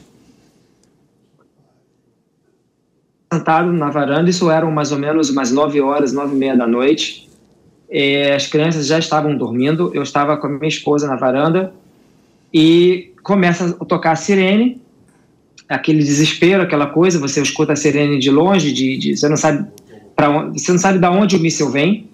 E como eu disse, esses mísseis vêm minha, da, da, minha varanda pela parte esquerda. Essa, essa é a direção que eles vêm. E eles vêm em números, né? Eles vêm em dois, três, quatro, cinco, e você não sabe para onde eles vão, muito menos da onde eles vêm. E, e, graças a Deus a gente tem o Kibado Barzelli, que é o, é o, a, o escudo de ferro, né? E eles conseguem interceptar alguns mísseis no céu, o que é muito, o que é bom, mas ao mesmo tempo muito perigoso, porque, por exemplo, eu estou filmando para realmente saber, as pessoas saberem o que está acontecendo, e você estoura um míssil na sua cabeça e pode cair estilhaços ou pedaços de mísseis. E é aí que mora o perigo. Porque quando ele tem interceptado no céu, ok, ele não vai cair inteiro. Mas o perigo é quando ele interceptado no céu e os pedaços começam a cair espalhados num, num, numa. Num, num, como é que fala? Numa, numa área bastante ampla. É você aí? Então é vídeo? esse. Você nesse vídeo agora? O que, Sou que é eu? isso? Me explique isso aí, o que, que é isso? Pois é. Então, é, como eu disse, eu trabalho perto, eu trabalho, uh, eu moro perto do aeroporto e eu trabalho de motorista de caminhão. E todo dia a gente tem que voltar com o caminhão para deixar o caminhão na garagem. E eu vou de bicicleta para minha casa, porque, como eu disse, é bastante próximo. E eu estava já no caminho para casa de bicicleta e eu escutei, eu na verdade nem escutei a sirene, como eu estava de fone de ouvido, vocês podem ver, uh, eu, vi, eu vi os carros começando a parar e logicamente você já é instinto, o seu instinto já é ver o que está acontecendo. E naturalmente eu escutei a sirene é, e eu estava a uns dois minutos do aeroporto. É, eu comecei a escutar a sirene. A, a, a recomendação é a gente ir para o chão, se jogar no chão, ficar em posição fetal. É, e a sirene tocando. Novamente, você não sabe da onde o míssil está vindo e muito menos para onde ele vai. E o meu desespero é você tá no chão, você não tem para onde correr, porque eu estava numa estrada. Não tem, não tem bunker nesse lugar onde eu tô. Era uma estrada aberta. Então, eu falei, vou filmar para ver o que, que, pode acontecer. É, e aí Olha, foi isso que Elcio, aconteceu. É, olha, Elcio, não é ironia, não. É, eu cheguei a pensar que você estivesse no Brasil, na linha vermelha, por, mas para ver como é que a situação também está realmente grave. Agora, Elcio, aí na zona residencial de Tel Aviv, caiu já um míssil, um foguete atingiu um prédio na área residencial de Tel Aviv durante esta guerra a questão de 10 dias, e há uns 10 anos houve um atentado terrorista, uma explosão dentro de uma danceteria em Tel Aviv também. É, como é que está o, o, psicológico de vocês com relação à possibilidade do atentado terrorista? Aqui nas grandes cidades do Brasil, nós já nos acostumamos com a violência urbana. Você está no semáforo, você olha para os lados, pode ser que haja um assalto, tira um relógio quando vai fazer uma caminhada, evita certos locais mais perigosos. Agora, o atentado terrorista, o drama é você estar no local que você supõe ser seguro e de repente há uma explosão, uma bomba humana. E isso no psicológico mexe muito. Como é que está o psicológico dos seus filhos, da, da, das pessoas que você convive, com medo de mísseis atingirem ou mesmo atentados terroristas de possíveis terroristas do Hamas infiltrados em Israel? Em breve, a sua, a sua colocação é perfeita. É, vou ser bem breve. Alguns pontos. Um, psicológico nosso, ele está a mil, né? Porque você anda na rua, você não sabe quem está do seu lado, quem não está. Há muita segurança. É, nos kibbutzim, nessas, nessas comunidades, né, onde os ataques foram feitos, enfim, todos os kibbutzim, nas kifarim também, que são vilarejos residenciais, que não são kibbutz, mas são vilarejos, é como se fosse, para vocês terem uma ideia, é como se fosse um condomínio fechado, tá? geralmente não há segurança. Geralmente é aberto, entra e sai. Todo dia eu sou motorista de caminhão, então eu entro e saio desses lugares, ou entrava e saio desses lugares uh, sem segurança. a partir do dia 7, obviamente, a segurança é, foi elevada ao máximo. Então, para você entrar para nesses lugares, você é checado, você é perguntado para onde você vai, você tem que dizer com quem você está, se você está sozinho, se você não está. É uma segurança bastante, bastante reforçada. Como você mesmo disse, no Brasil as pessoas estão acostumadas a esse tipo de perigo. Nós aqui em Israel, não. Não, não existe crime aqui em Israel.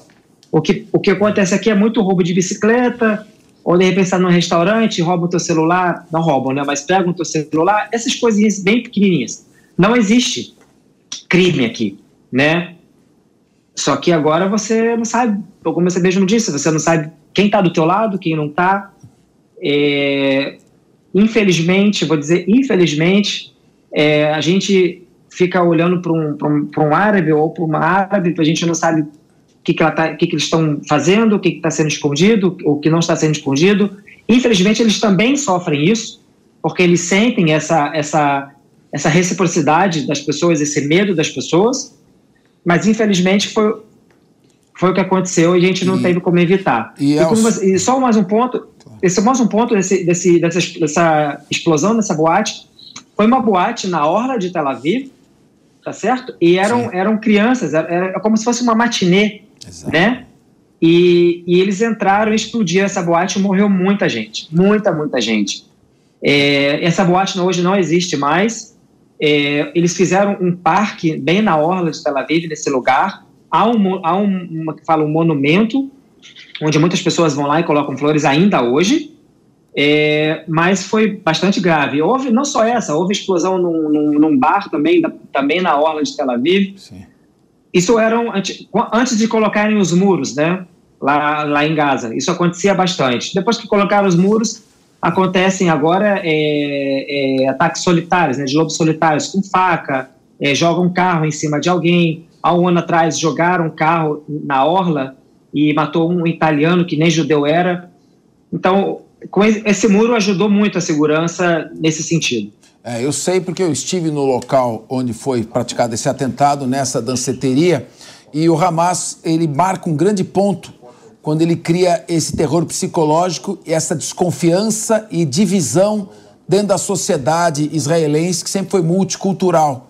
E essa desconfiança recíproca, esse terror, é, sem dúvida alguma, um dos objetivos do grupo terrorista.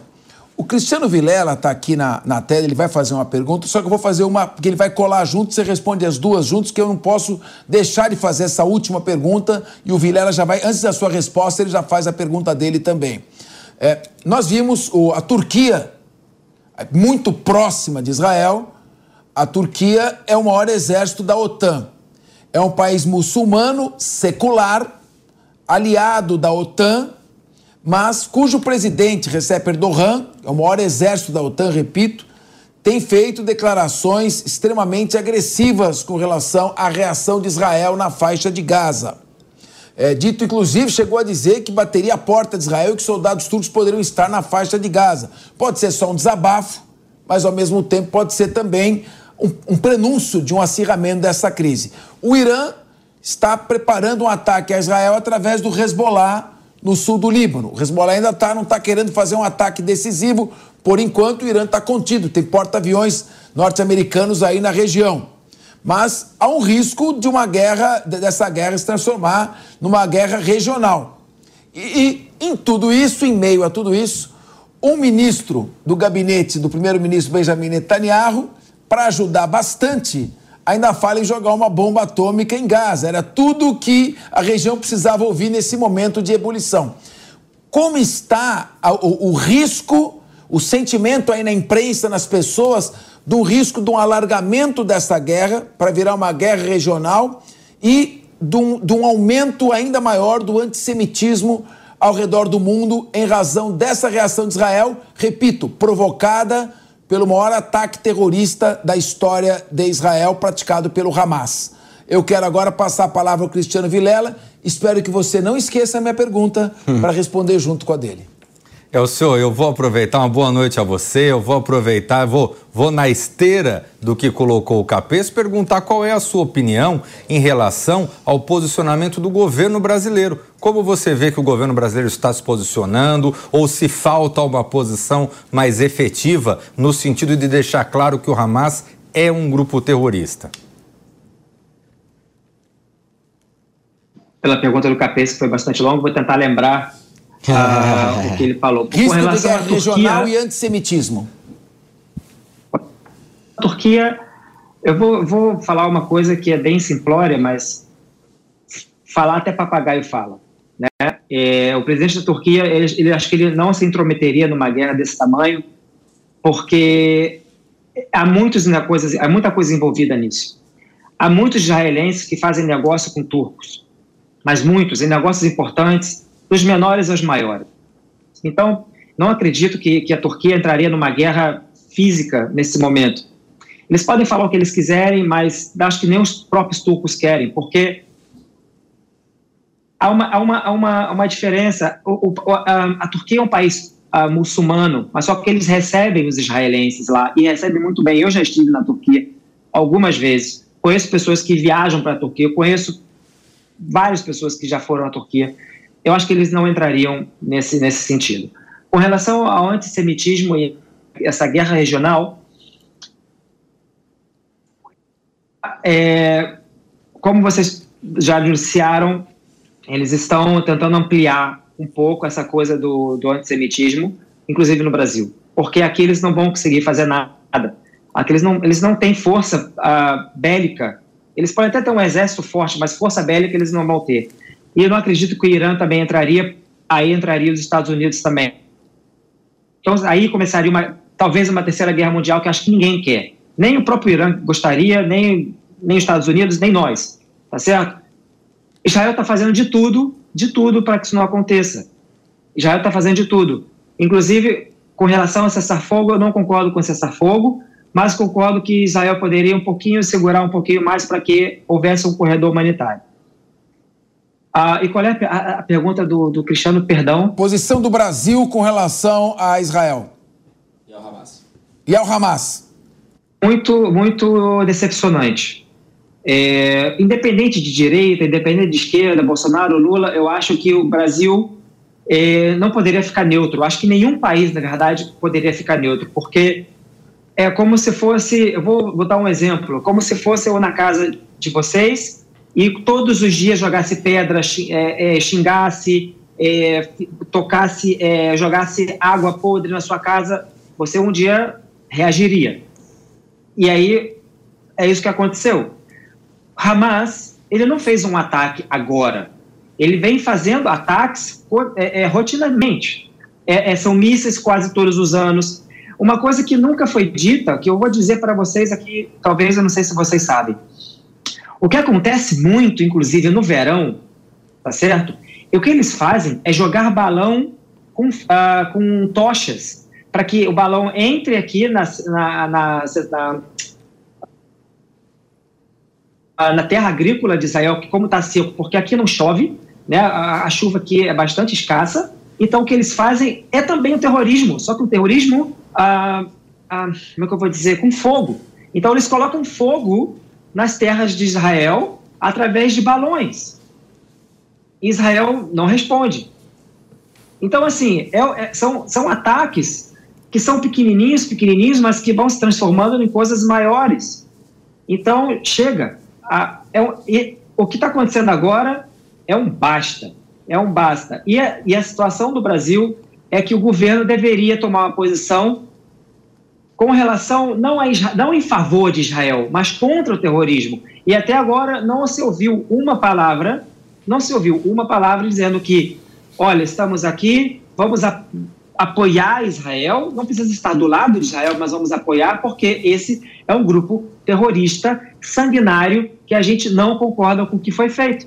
E ao contrário, a gente inclusive escutou uma pessoa dizendo que está mil por cento com o Hamas. E isso alimenta manifestações nas ruas a favor de Hamas e aumenta o antissemitismo. Tanto que israelenses são recomendados hoje pelo governo, de, se forem viajar, não usar a kippah. Você imagina um judeu religioso não poder usar uma kippah. Você não colocar as pessoas que moram fora de Israel, tirar a sua mesa usada da porta. Isso não é vida. É, Emerson Tawil. Meu caro Elcio, boa noite. Nossa solidariedade a você e a todo o povo que vive esse conflito, infelizmente. É, Elcio, eu escutei você falar que tem dois filhos pequenos e mesmo assim precisa trabalhar. E a imagem que eu vi ali, você lançada ao chão, me comoveu bastante. Perfeito. E eu gostaria que você explicasse para nós, se é possível, até eu na condição de pai, porque todo pai é um herói de casa, pelo menos meu pai é, né, e sempre será meu herói. Como é lidar com isso? Ter que deixar seus filhos em casa e ainda assim ter que trazer o sustento, né, sujeito a um toque de sirene a qualquer momento, como foi ali, e naquela situação de impotência, porque não vejo outra alternativa, porque aquela é uma sensação de impotência, de você ter que se lançar ao chão, e o que passa na cabeça de quem vive isso, Elcio, por gentileza. Só para vocês terem uma ideia, eu tenho uma filha de três anos, e a primeira vez que ela escutou a sirene foi no dia 7 de outubro. É, é, porque de manhã foi uma coisa que a gente não entendia muito bem, eu saí com a minha cachorra e com ela para passear com a cachorra e de repente começa a tocar a sirene. Eu tive que arrastar, porque ela não queria voltar para casa, porque ela não entendeu. Eu tive que praticamente arrastar ela para casa porque a gente tem que entrar num bunker para se proteger. Essa foi a primeira vez que eu senti um choque de ver minha filha chorando de uma coisa que ela não estava entendendo por causa de uma sirene.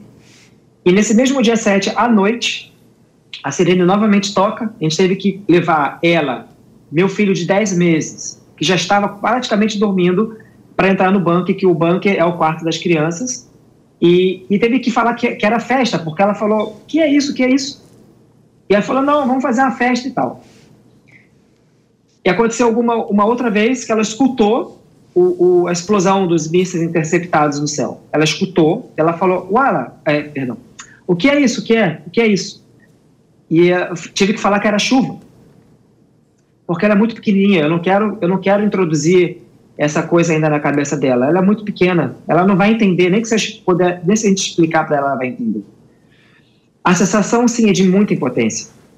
Né? Você tem que arrastar sua filha, você tem que levar seu filho para um bunker e ficar lá. A gente já dormiu no, no bunker para proteção do, do, das, das crianças. E nesse dia que eu estava no chão, passa um filme na sua cabeça, porque, como eu falei, são mísseis que são lançados aleatórios, você não sabe para onde ele vai. Né? Pode ser que ele caia ali, pode ser que ele caia a 10 quilômetros dali, mas você está ali no meio. Né? E praticamente quando a, a sirene parou de tocar, que eu consegui relaxar um pouco, foi quando eu filmei e os mísseis eles foram interceptados bem próximos de mim, bem próximo ao aeroporto. Então, não tem como. E hoje, hoje mesmo, hoje mesmo eu estava falando com um amigo meu, que foi muito chocante o que ele me disse. Ele mora numa cidade que chama Rehovot, que nos, nos primeiros dias uh, caiu um míssil no, no, no, sábado, num sábado, caiu um míssil no meio de uma creche. Graças a Deus foi no sábado, ou seja, não havia nenhuma criança, não havia ninguém nessa creche. Mas vocês podem, vocês podem imaginar o que é um míssil cair dentro de uma creche. Isso não é falado, isso não é noticiado só é noticiado que Israel bombardeia, Israel bombardeia. Não, Israel não bombardeia, Israel reage. Como eu falei antes, aos ataques inúmeros que foram feitos. E agora chega, é um basta. As pessoas aqui, gente, muitas pessoas não trabalham, ou se trabalham, trabalham com medo. Eu trabalho todos os dias na rua, como dirigindo caminhão. Toda hora eu tenho que ligar para minha esposa para saber se ela recebeu alguma notícia da creche, se teve a é, perdão, a é, a Sirene. Isso eu não posso viver assim, ninguém mais pode viver assim. Entende? É, é muito, muito difícil. As pessoas hoje não vão para a escola, as pessoas estão com Zoom, ou seja, passando por uma pandemia, que foi um, um desastre, foi uma tragédia, agora estamos vivendo uma outra tragédia, só que uma tragédia com uma insegurança, porque esses mísseis são lançados, e como eu, vou, eu vou, volto a repetir, a gente não sabe para onde eles vão cair, eles não sabem, a gente não sabe aonde onde vai ser. E Capês, você mencionou a, a, na sua primeira pergunta é, de um míssil que caiu num prédio. Esse prédio fica a 5 metros da casa da prima da minha esposa. a 5 metros. Ela, inclusive, mandou um vídeo para esse vídeo, um vídeo para nós. E na Você casa teve notícia dela, de vítimas? Bunker. Teve notícia de vítimas ali, mortos, pelo menos não? Ou, felizmente não tivemos. Uh, não, não, não, não, por causa, não, por causa da sirene. Por causa Perfeito. da sirene, as pessoas já estão alertas. Mas foi a cinco minutos da casa dela. Ela não tem bunker em casa. Você imagina o desespero de que é de uma pessoa não ter bunker na sua casa, você escuta a sirene e de repente uma explosão absurda e de repente você vê fogo. É, isso não é viver, é. isso não é vida. Olha, nós estamos com o nosso correspondente internacional, ele está direto de Munique, trazendo informações para nós mais sobre o desdobramento da guerra. Eu agradeço bastante a sua participação, sua colocação. Você é um homem é, de paz, uma pessoa razoável. A gente espera que é, pelo menos a segurança retorne. Se a paz não, pelo menos a segurança retorne para que você possa, como todo pai, brincar com seu filho, com seus filhos e também que a população palestina que é vítima do grupo terrorista Hamas possa ter uma vida normal, digna, como qualquer outra família, como qualquer outro país. Israel e Palestina, quem sabe um dia possam viver lado a lado como países que pelo menos se toleram. Muito obrigado, uma boa noite para você. Obrigado. Deus abençoe a sua família. A, a nossa participação com uma frase da Golda Meir. Se os terroristas baixarem as armas, haverá paz, mas se Israel baixar suas armas, não haverá Israel. Shabbat Shalom. Um abraço a você, muito obrigado. Bom, gente, é, vamos continuar falando sobre essa guerra no Oriente Médio. É, para o Alto Comissariado da ONU, tanto o grupo terrorista Hamas quanto o exército de Israel cometeram crimes de guerra desde o início do conflito. O repórter Luca Bassani chega ao vivo no Linha de Frente. Boa tarde, Luca Bassani, nosso comentarista internacional, especialista em geopolítica. O que, que o Alto Comissariado da ONU disse sobre um acordo de cessar-fogo e até que ponto eh, não estaria equiparando essas coisas? É claro que, na sua reação, Israel tem matado civis mas tem matado civis como efeito colateral de uma ação talvez excessiva. O Hamas não, ele, ele colocou como alvos pré-determinados civis, matando a esmo. Não daria para equiparar essas ações dessa maneira. Como é que a ONU está vendo esse conflito, talvez de uma maneira um pouco assimétrica, não? É isso mesmo, Capes. Boa tarde a você, a todos que acompanham Linha de Frente. A gente vê que através do Alto Comissariado para os Direitos Humanos, o chefe dessa agência, Volker Turk, acabou dizendo que ambos os beligerantes nessa guerra cometeram crimes de guerra. Ele disse que aquilo que o Hamas fez no dia 7 de outubro é um ato de terror, com muitas pessoas sequestradas, com muitos civis mortos, queimados, o que configura crimes de guerra gravíssimos, ao mesmo tempo em que a reação de Israel com o que ele chama de punição coletiva também pode configurar um crime de guerra. E aí esta fala ela é muito mal recebida pelos israelenses porque eles é, colocam, né, atribuem uma falsa equivalência nesta fala, já que, como você bem disse, o objetivo do Hamas no dia 7, com aquele ataque terrorista, era matar o maior número de civis possível, era matar o maior número de judeus possível, um crime de ódio, um crime é, realmente é, horrendo se nós formos observar a maneira como eles é, executaram todas aquelas ações. Ao mesmo Judy was boring. Hello. Then Judy discovered chumbacasino.com. It's my little escape. Now Judy's the life of the party. Oh baby, mama's bringing home the bacon. Whoa, take it easy, Judy. The Chumba life is for everybody. So go to ChumbaCasino.com and play over 100 casino style games. Join today and play for free for your chance to redeem some serious prizes. Ch-ch-chumba. ChumbaCasino.com. No purchase necessary. Void where prohibited by law. 18 plus terms and conditions apply. See website for details. Sempre que nós sabemos que o drama humanitário na faixa de Gaza, ele é também generalizado, uma situação extremamente é, catastrófica se nós formos pensar do ponto de vista de quantas crianças inocentes estão morrendo, mas isso acaba sendo, infelizmente, é, algum tipo de efeito colateral de uma guerra que foi iniciada pelo Hamas no dia 7. Nós vemos, do ponto de vista humanitário, uma boa notícia. Israel, através dos Estados Unidos, anunciaram que vão iniciar pausas diárias de pelo menos quatro horas em algumas localidades da faixa de Gaza para permitir a retirada de civis, ou seja, o, a, o êxodo, né, continuar essa evacuação, melhor dizendo, do norte para o sul, assim como mais ajuda através de caminhões são esperadas. Hoje foi um dia da diplomacia muito cheio, com reunião sobre é, a possibilidade de paz em Paris, liderada pelo presidente Macron. Celso Amorim, o representante, é, assessor especial da diplomacia brasileira, esteve presente. Mais de 40 países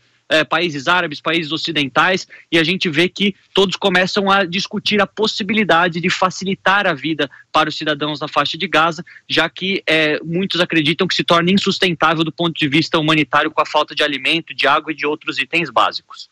Luca, é, qual o efeito prático dessa declaração do Alto Comissariado da ONU. A gente sabe que a ONU se colocou contra a invasão do Iraque em 2003, os Estados Unidos invadiu de qualquer jeito. A ONU se colocou contra a invasão da Ucrânia, a Rússia entrou na Ucrânia de qualquer jeito. Israel já não conta com a, com a ONU como um parceiro, como um aliado, é, leva muito pouco em consideração suas análises. Na prática, o que significa essa, essa, essa ação? Apenas um acirramento ainda maior de Israel com as Nações Unidas? Sim, significa um acirramento, como nós já observamos ao longo dos últimos dias. É, inclusive, o diplomata mais importante de Israel dentro da ONU é, é, pediu a renúncia de Antônio Guterres naquele momento, e a gente vê que eles não estão mais concedendo vistos é, diplomáticos para é, pessoas que trabalham na ONU para chegarem em Israel. Então, há sim essa, esse antagonismo entre a figura da ONU e aquilo que Israel acredita que é o certo, ao mesmo tempo que essa declaração, por mais que não tenha efeito prático, ela é mais ou menos a obrigação de qualquer órgão que tenta mediar a paz. Por mais que nós saibamos que parte desta fala contém alguns erros da, na sua lógica, né, na maneira como foi construída a fala, é necessário com que eles acenem também aos países árabes, aos países que têm algum tipo de influência perante o Hamas, para que haja a libertação dos reféns e eles se mostrem como um partido neutro.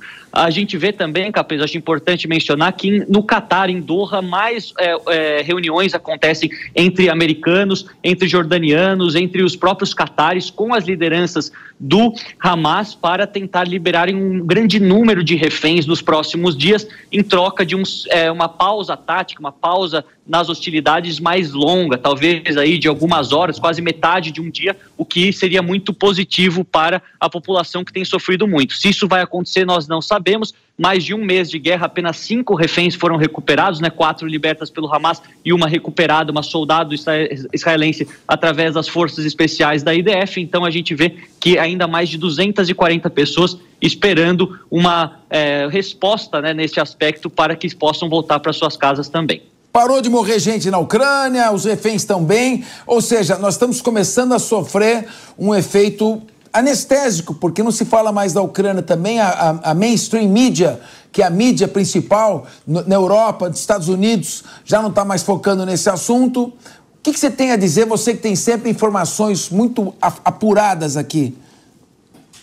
Pez, eu é, tenho uma carreira jovem no jornalismo e já acompanhei muitas guerras, desde a retomada do Talibã é, no Afeganistão, a própria guerra da Ucrânia, estando lá um pouco antes da guerra, agora essa guerra, e a gente vê que são apenas poucas guerras em relação a todas aquelas que temos no mundo. A guerra no Iêmen é uma das mais devastadoras e mais catastróficas situações humanitárias que temos hoje no mundo, com mais de 300 mil mortos, 85 mil crianças que morreram de fome nos últimos nove anos. A situação da guerra civil no Sudão, que também se desenrolou no ano passado, esse ano, também é uma, é uma catástrofe. Então a gente vê que é, muitas vezes, após a exaustão da notícia parecer repetida, as pessoas se tornam mesmo anestesiadas. Nós, como é, é, órgãos de imprensa devemos sempre trazer essas informações, mas se não gera o, é, devido, a devida resposta por parte do público, também isso acaba caindo no esquecimento, infelizmente, mas continuam muitos morrendo, continuam muitos passando necessidades, muitos em uma situação humanitária extremamente adversa. Falando sobre a Ucrânia com a comparação com Gaza, eu levantei os números quando a guerra em Israel completou 30 dias. Naquela marca de 30 dias, nós tínhamos 10 mil mortos na faixa de Gaza, dos quais 4 mil, um pouco a mais, eram crianças. Eu, a gente poderia colocar também a quantidade de crianças e de israelenses que morreram, então esse número seria mais ou menos mil e, é, 11.400 civis mortos, dos quais aí talvez 4.500 sejam crianças, considerando palestinos e israelenses. Em 620 dias de guerra de Ucrânia, ou seja, mais de um ano e oito meses foram 9.700 civis mortos, dos quais só 500 são crianças. Eu digo só de maneira alguma para desmerecer cada uma das vidas perdidas, é só num grau de comparação. Cada vida é muito importante, mas em um conflito, a morte das crianças representa é, 5%, no outro representa mais de 40%. Aí a gente pode analisar a questão demográfica de Gaza, é uma região densamente povoada, uma região com muitas dificuldades já humanitárias, mas de qualquer maneira mostra exatamente a violência deste conflito. Em um dia em Israel morreram é, mais de mil pessoas, maior número de judeus mortos desde o Holocausto, muitas pessoas incendiadas dentro da sua própria casa, ao mesmo tempo que na resposta israelense nós vemos também imagens muito fortes de crianças embaixo dos escombros, os hospitais não podendo atender todos os feridos pela falta de medicamentos, de anestesia, eh, anestesia eh, anestesias e outros importantes elementos para fazer esse atendimento. Então é realmente uma situação extremamente dramática e por mais que nós não falemos de maneira tão constante, esses conflitos infelizmente continuam e as imagens, as notícias são realmente horrendas. A pergunta de Emerson Tawil, como estão quase no fim do programa, para você ser sintético na sua resposta. Emerson Tawil. Luca, prazer falar com você novamente. Luca, como é que está sendo a visão, né, não só sua, que se nutre dia a dia com as informações e acaba nos alimentando aqui, é, a visão mundial sobre essa insuficiência diplomática do Brasil para a repatriação desses 34 brasileiros que estão na faixa de Gaza. Inclusive, o, o líder do governo, Jacques Wagner, disse antes de ontem, no dia 7, que ontem, dia 8, eles já estariam sendo repatriados. Qual é a visão é, mundial, principalmente na parte da insuficiência diplomática do Brasil diante desse caos?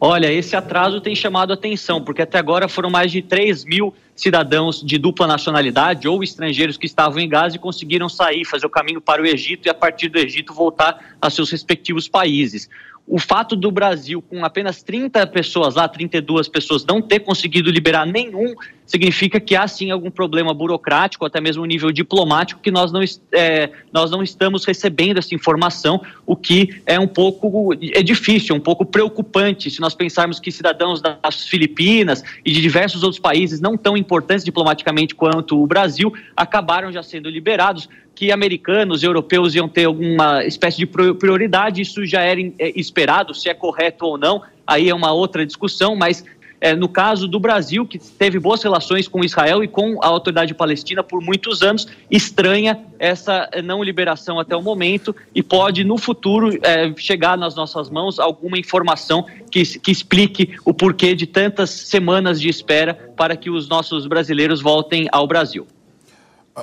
Luca Bassani, eu vou ler uma notícia, você faz um comentário. Então, já que você está aqui, a próxima notícia: os serviços de inteligência norte-americanos têm negociado a liberação de reféns com o Hamas. Quer dizer que negócio que não se negocia com terrorista depende das circunstâncias.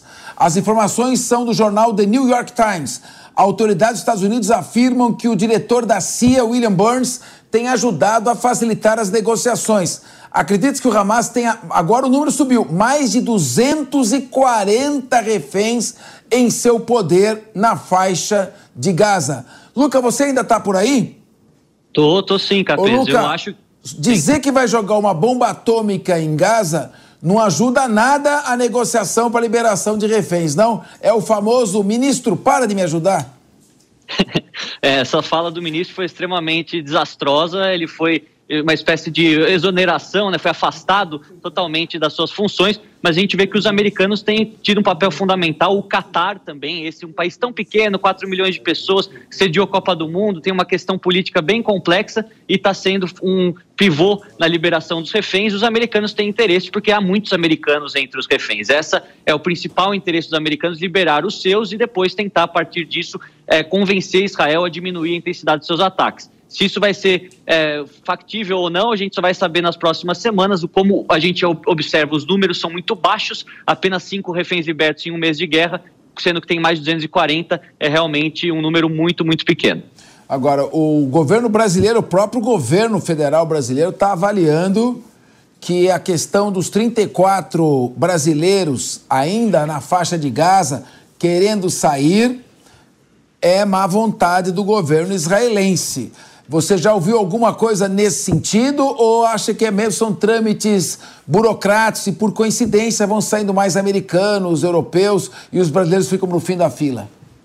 Olha, a gente vê que precisa de uma concordância das autoridades egípcias e israelenses, pelo menos é o que foi é, divulgado à imprensa. Pode ser que uma delas esteja representando um entrave, como o Brasil tem boas relações com o Egito, talvez atribuem a Israel, talvez falas do passado da, do atual governo em, é, em, relação ao Hamas, em relação à autoridade palestina, o que dificulta a é, benevolência dos israelenses de querer libertar os brasileiros. Mas a gente vê que não há nenhum tipo de indício, evidência concreta que mostre isso, são sempre boatos. No fundo, a gente só vai ficar sabendo dessas informações de maneira 100% correta, uma vez que eles possam voltar ao Brasil, uma vez que a guerra acabe e todas essas histórias de bastidores venham à tona. Agora, a gente, tudo que a gente faz é esperar, talvez é, orar, talvez é, até falar com os representantes, fazer uma cobrança dos representantes, buscar informações concretas para que é, a gente não, ultrapa, não fique ultrapassando, é, é, passando para frente fake news, perdão, que nesse momento também tem se tornado um grande problema neste momento de guerra.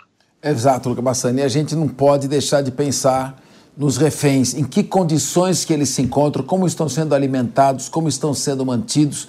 Tudo isso é muito triste. Muito obrigado, Luca Bassani. Boa noite, uma honra ter você aqui no nosso Linha de Frente.